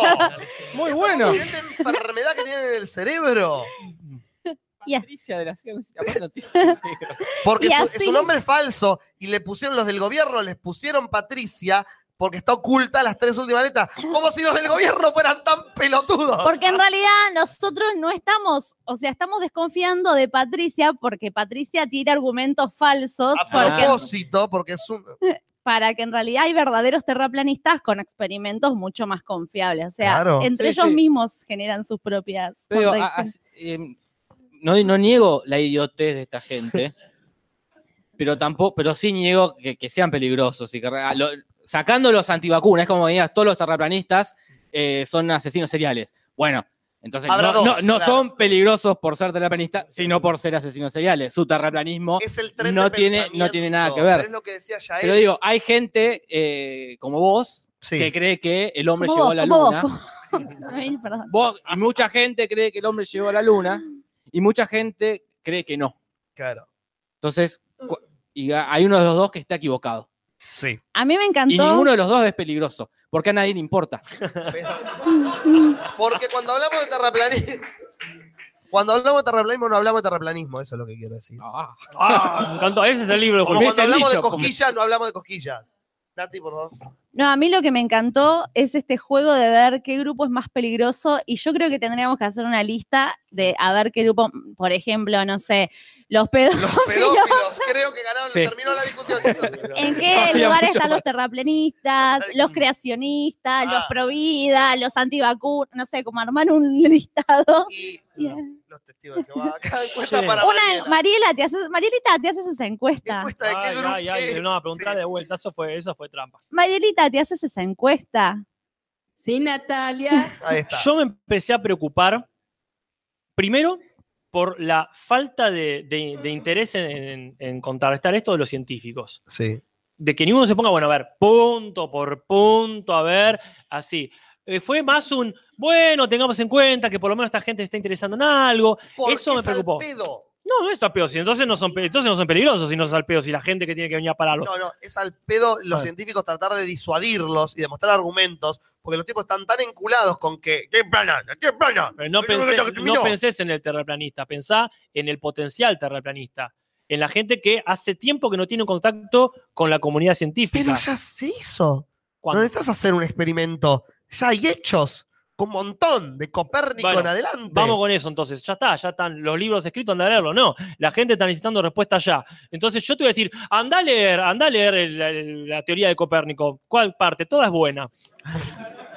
No, le- loco, te estoy diciendo ya, ya necesito respuesta. Bueno, yo tengo un montón de respuestas para Bueno, darte, Bill un Nye. Neil, Bill Nye, Neil deGrasse Tyson. Ah. Son los, las estrellas del rock de la ciencia. Tienen programas de televisión. Se pasan haciendo experimentos en la televisión yankee, Y- demostrando la ciencia real, no rompan las pelotas. Algo ¿Qué más quieren? que Hay youtubers que no, se dedican a la ciencia. pero que se preocupen de responder estas cuestiones que, su- que surgen de los no terraplanistas. puedo comprobar ni negar que no lo han hecho en su canal. Bueno, evidentemente, si no ha llegado a nosotros es porque no ha sido tan, tan insistente o tan llegativa. El, Lo Acá, lo- Yael, acá. Ay, Dios, ay, a él, micrófono. Y ahora que puede estar sentado. Muchas gracias, caballero. Lo dice el mismo documental, la ciencia pierde porque la ciencia te da matemática y yo te digo, mira, puedo ver eh, los edificios de Buenos Aires desde Colón, Uruguay. Lo dice el mismo Y documental sí, en el pero ahí está el tema que hay que revivir a Carl Sagan. Carl Sagan me lo explicaba es que, re bien. Es que hasta ese es el tema. Yo te puedo dar una demo- demostración y vos me podés decir, no, no me parece. Y pero mira, te demuestro, no, no me parece. Por ejemplo, en el caso, bueno, eso me empecé a preocupar, pero me preocupé en serio cuando vi los videos de los terraplanistas locales que fueron a, a Colón. Eso me pareció preocupante. Primero porque nadie dijo, no, lo que pasa, qué sé yo, de, de la diferencia, porque eh, eh, uno de sus argumentos más fuertes, indiscutible, es que con un larga vista adecuado podés ver, desde Buenos Aires podés ver Colonia. Y uno dice, bueno, ¿dónde está el científico que te explica? No, lo que pasa es que en realidad porque la curvatura de la Tierra tendría que ser suficiente como para taparte Colonia. Si la ves, es porque no es eh, curva. Ahí falta el científico. No, lo que pasa es que hay una diferencia de nivel. Colonia está a 200 Sí, metros. Pero nadie, no, no vi, busqué, na- nadie dijo, loco al toque, trabajo en el CONICET. Es esto, chau, me voy, puf. Estoy más Hacete- ocupado con el CONICET. No, bueno, Hacete pero el contradocumental tan redonda ah. como una bola de billar, ponele. y- Ah, Mira, pero yo no vi el documental, pero en algún momento alguien dice por qué el gobierno nos ocultaría que la Tierra sea La plana. madre del protagonista, que está como hinchada los huevos todo el documental, como bueno, el nene está interesado en esto, dice, yo lo apoyo, no molesta a nadie, está bien. Y entonces están discutiendo y en un momento el eh, la madre le dice, pero nene, si fue así, ¿para qué hacen todo esto? Ah, dice el hijo. Corte. Esa sería la gran. Anda la concha de Porque tu madre, los pelotudo. antivacunas sí tienen un buen motivo para creer eh, lo que dicen, ¿no? Claro. Porque sí es lógico que pueda haber. este, eh, hay un negocio en las Claro. farmacéuticas, hay un negocio en toda esa industria. Bueno, tiene sentido que crean que las vacunas están mal. Pero, ¿por qué cuando el hombre fue a- al, al espacio y dijo a, a Kennedy, Kennedy es, es, es plana? No digamos nada. digamos que es redondo. ¿Por qué? ¿Cuál es? eh, ya vendieron muchos globos terráqueos. Claro, ya le hicimos así. Por la misma razón que los autos no vuelan, Jorge. Tenemos, tenemos que quemar a Goodyear y todos esos que no dejan que los autos vuelen porque siguen vendiendo ruedas. El día que dejen Claro. ahí está, cagaste. No, la respuesta es. Hola, Baliña. Hola, ¿qué tal?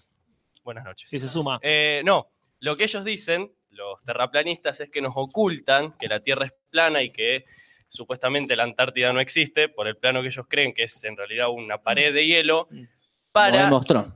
Claro, sí, es para no hacernos creer, o per- mejor dicho, para hacernos creer que no somos especiales. ¿Por qué? Porque si la Tierra es plana, significa que eh, responde a un diseño inteligente. Por ende, Dios existe y por ende nos hizo a imagen y semejanza. Si nosotros creemos que la Tierra es redonda, ap- apoyaría la teoría esto de que, que nos, a ver, que nos creamos gracias al caos, a lo hermoso y lo mágico que es el universo, y que entonces Dios no existe. ¿Por qué? Y que no somos especiales. Entonces hacen toda esa teoría enorme de que, eh, bueno, vivimos en, esta, en este plano con la cúpula celeste, que arriba hay agua, porque hay muchos que creen literalmente en la Biblia. Y Cuando digo lit- literalmente es que creen palabra por palabra, porque en la Biblia se describe Mm. una cúpula celeste con agua de arriba, con agua de abajo, que sostiene el firmamento. Eso es lo que ellos creen. Si no se menciona tanto la Biblia en el documental, eso No. está bueno, ¿no? Sí, lo no, eso está- lo justificás en la tierra redonda, el agua arriba y abajo. Como, mí, digo, hay un montón de cosas que lo podés justificar. De hecho, la mayoría de la gente católica cree que la tierra es redonda y lo No, sí, justifica. por supuesto. Como- Pero bueno, esto es- yo te digo porque hay varios referentes eh, terraplanistas que, principalmente en YouTube, por internet. Referentes terraplanistas, ¿entendés que exista la definición? Me re- Eminencia. vuela el cerebro. Terraplanistas. Es que sí, en, en sus círculos son eso y son muy graciosos. Yo los consumo bastante porque a mí me divierte, pero es increíble eso. Hay uno Claro. que directamente arranca una, una entrevista diciendo yo creo literalmente todo lo que dice la Biblia. Entonces, eso es parte del plan que tiene el, el gobierno. De, de hecho, creen, y lo dicen varios argentinos, que varios presidentes eh, durante los años empezaron a hablar sobre el nuevo orden mundial y que están preparando para unirnos como mundo una invasión extraterrestre falsa. O sea que ese es el- lo que piensan los terraplanistas que va a pasar, que van a decir que hay una invasión Yo extraterrestre. tengo sospecha, entonces el plan de Menem no, no servía el de mandar a la estratosfera porque la Tierra era plana. Claro. O sea, no, no hicimos eso justamente por eso. O podría ser más fácil porque harían un tubo en el domo. Ah, claro. No, tal cual, tal cual. Ahí. Para Ahí mí ha sido una decepción que yo tenía un poco un sueño de que alguien apareciera acá y dijera, yo vengo acá a defender a los Tengo terraplanistas. Sí, Bueno, sí. hay un referente platense terraplanista. Que es un. Terraplatense. Algunos, algunos lo conocen. ¿ah? Terraplatense. sí. Claro. Igual para mí desmoralizamos si estaba acá.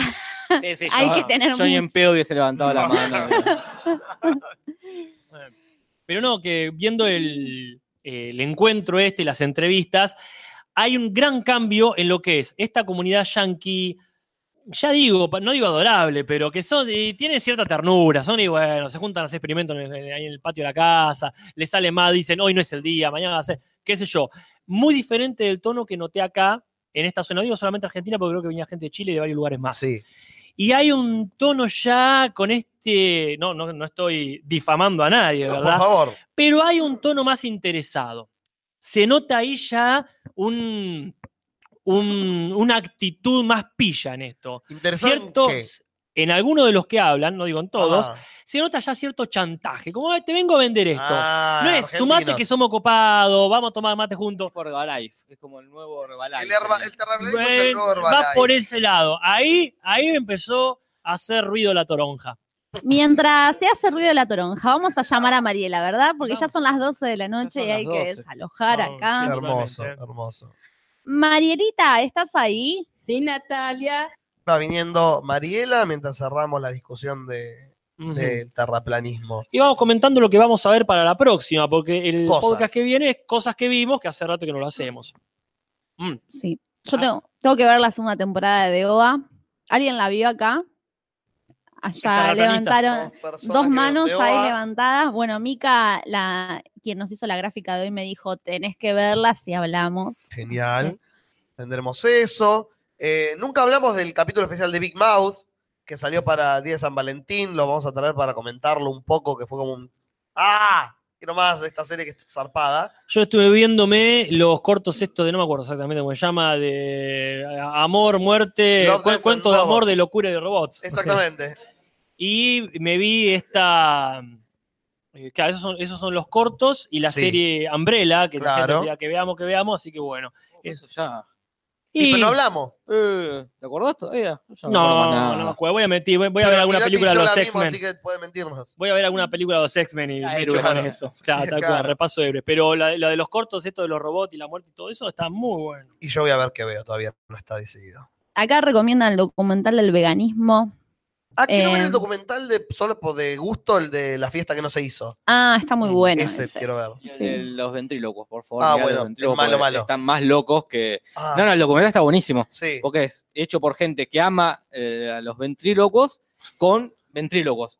Entonces están todos tan del orto Claro Sí, que que, los sí. terraplanistas son eh, Mi Einstein. pregunta es. O hay gente que cree, hay uno que está enamorado de su muñeca. Claro que sí. eh, gente, mucho que se pone a llorar solo del hecho de pensar de que él se va a morir y el muñeco se va a quedar Claro solo. que sí. Gente muy, muy, muy graciosa. ¿Hay, hay alguno que hable constantemente a través de su muñeco? No, no, no. Concha. No, pero están casi todo el tiempo hablando con el muñeco y cada tanto opina el muñeco o la muñeca. No, el que está enamorado de la muñeca es magnífico porque el chabón se da cuenta que algo mal o, o algo raro tiene y va al psicólogo y le dice, y el psicólogo le dijo, ¿le hace mal a alguien? No. Bueno, Murió ¿a alguien. Murió alguien. ¿A quién le importa? Seguí, y el psicólogo lo incentiva. Bueno, que- digamos, en ese sentido está bien, es como cualquier fetiche. ¿Te querés culiar un- una caja de madera? Culiate una caja de madera. Sí, ¿Qué sí, pulila, pulila mucho antes. Pulila, sí. Hablando de pulir, acá Marina está puliendo las respuestas ¿De cuál encuesta? de la encuesta, sí. Momentos más emocionantes de la infancia. Uf. Puesto 6. Abrir un sobre de figuritas esperando lo inesperado. Sí. Ah, sí. Qué lindo momento. Todas repetidas a veces. No, todas repetidas en un mismo sobre, era como, voy a matar al kiosquero. Mi, yo tenía una prima que me. La, una prima de ella, creo que tenía mucha guita, le regalaba muchas figuritas después la caja mayorista. Y todas las que le sobraban me las daba a mí. Y Ah, me daba el eso es Sí, mi, mi tía, mi tía Marta me compraba en el mayorista las figuritas de, Qué bien tu tía de Marta. Dragon Ball, es Dragon Ball, nivel. y eran como unas, era así muchos sobres, muchos sobres. Ay, qué Entonces bien. yo era domingo, Nunca tuve eso. ahí como hermoso. Puesto 5. Que Papá Noel traiga el regalo que perdiste. Que pediste. Imagino que Acá dice que perdiste, como que vos perdiste algo y Papá Noel te lo trae. Papá Noel es un detective privado. O sea, historia. No, Papá Noel te robó el juguete. Claro. Y se arrepintió, bueno, está llorando. No, no, te lo te lo robó para, para después decir que lo encontró. Es un perverso. ese papá, ¿no? Mucha pobreza. Es el de la cosquilla. Qué feo. Es un manipulador del orto. Puesto 4. La magia de las fiestas de fin de año. Cero magia. No, qué magia, no una poronga la fiesta de fin de año. Magia negra. todo. Claro.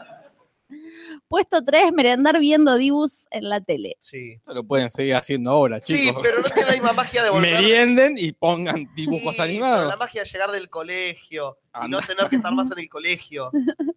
Miren dibus. Sí, o andate al colegio y volvé. Ah, bueno, está bien. Eso es. Sos profesor, lo puedes seguir haciendo. Sos profesor de haciendo, más vale. Puesto 2. ¿Cuántas opciones y todas me traen nostalgia? Ay, sí.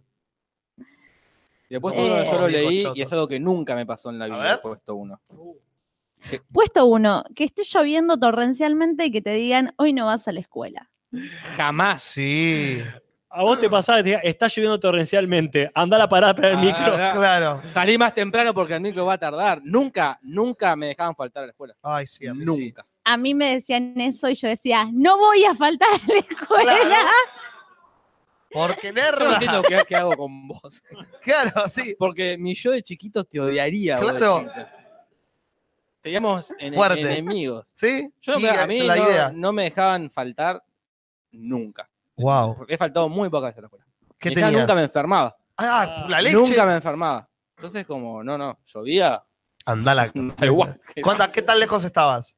No, estaba a poner a 30 cuadras. Ah, está Tenía que ir de micro, sí o sí. No, yo estaba a dos cuadras y media y a veces faltaba. Era lo menos. ¿Quién lo hubiera dicho? güey? Sí, obvio que sí. Obvio que Yo sí. en la La... escuela pública cada tanto pasaba que había paro directamente y eso equilibraba el Claro, universo. Claro. Yo ni siquiera, escuela privada, siempre de clase. Claro, Claro. nunca no había clases. Calculo Faltaba que- una profesora que tenías que quedar en el salón Sí, la hora. que- Siempre presente, nunca impresente. Claro. Vos ibas a la escuela prácticamente los domingos, ¿era o los sábados? No sé Eh, si lo contaste acá, No, no, no a la escuela, a, a misa. a misa. Los Uh. domingos a las 10 de la mañana. Y le pasaban lista Obligada. Sí, sí, pasaba lista la profesora de catequesis. a Ah, él. mierda, qué poronga. En nuestra escuela, por lo menos, la, la misa estaba en una clase. Entonces, estaba buenísimo ir a misa porque perdías una hora de clase. Eso me pasó ya en la, cuando- en la secundaria, que nos Claro. hacían ir a misa los, vier- los primeros viernes de cada mes, pero en horario de clase. Entonces Claro. ya era bueno, por lo menos. Qué cagada. pero, eh, durante toda la primaria, domingo a las 10 de la mañana, a, a misa. Ya hicimos Claro. un de la primaria, ¿no? Algo por el estilo hemos hecho, el de la infancia. o bárbaro. algo Yo, así. sí, yo en, en unas semanas tengo el encuentro con la gente de primaria, así que Por Dios. material fresco de eso. bueno, qué podcast loco, Qué ¿verdad? podcast más eh, controversial y lleno de historias. Bueno, de un- muchas temáticas, pedófilos, terraplanistas, cosquillas. Mm, de Sergio mucho. Denis. Sergio Denis. Cosas muy compatibles todas. Cada vez más gente nos acompaña, así Sí. que de agradecemos. Un aplauso para la Para gente. ustedes. Apláudanse por existir. No se, no se vayan sin sacarnos todos la foto. que Ah, ya sí, está, la el foto. Clásico. Este, la bien. foto de siempre. Bueno, yo Eh, no voy a poner el botón de Jorge porque ya está acá. No, bueno, entonces vamos terminando. Gente, pónganle me gusta a este video, pónganle me gusta. No tengo voz, ya estoy muy cansado. Hagan todo lo lindo que les digo siempre, suscríbanse al canal, compártanlo, eh, dejen los comentarios que yo los voy a contestar para la semana que viene. Eh, vayan a la comunidad Te lo transmito podcast, contesten las preguntas del duende y eh, métanse en la comunidad. Vayan a Instagram, nos dejan posteos en Instagram. Eh, ¿Qué más? Vayan a bardear por bardear y sigan mi canal porque ya que estamos todo bombo. Este. Vean las cosas que vamos a recomendar, después las colgamos en la comunidad para que ustedes también las puedan ver. Todo eso, mucho más todos los martes a las 22 horas, ahora con gente en Bill Teatro 11, 70 y 71. Gente, hasta la semana que viene. Hasta la semana que viene. Un gusto, como siempre. Hasta la próxima, gente. Y recuerden, no violen.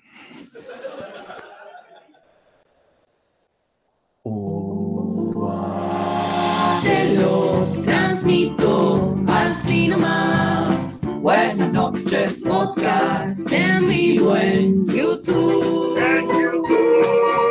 Comunidad dichosa. Placer si cruzo me quema. Hola, soy José Luis Centurión. De los hornos. Me llamo Joel, soy de. Te lo transmito así nomás. Encantada de verlos aquí.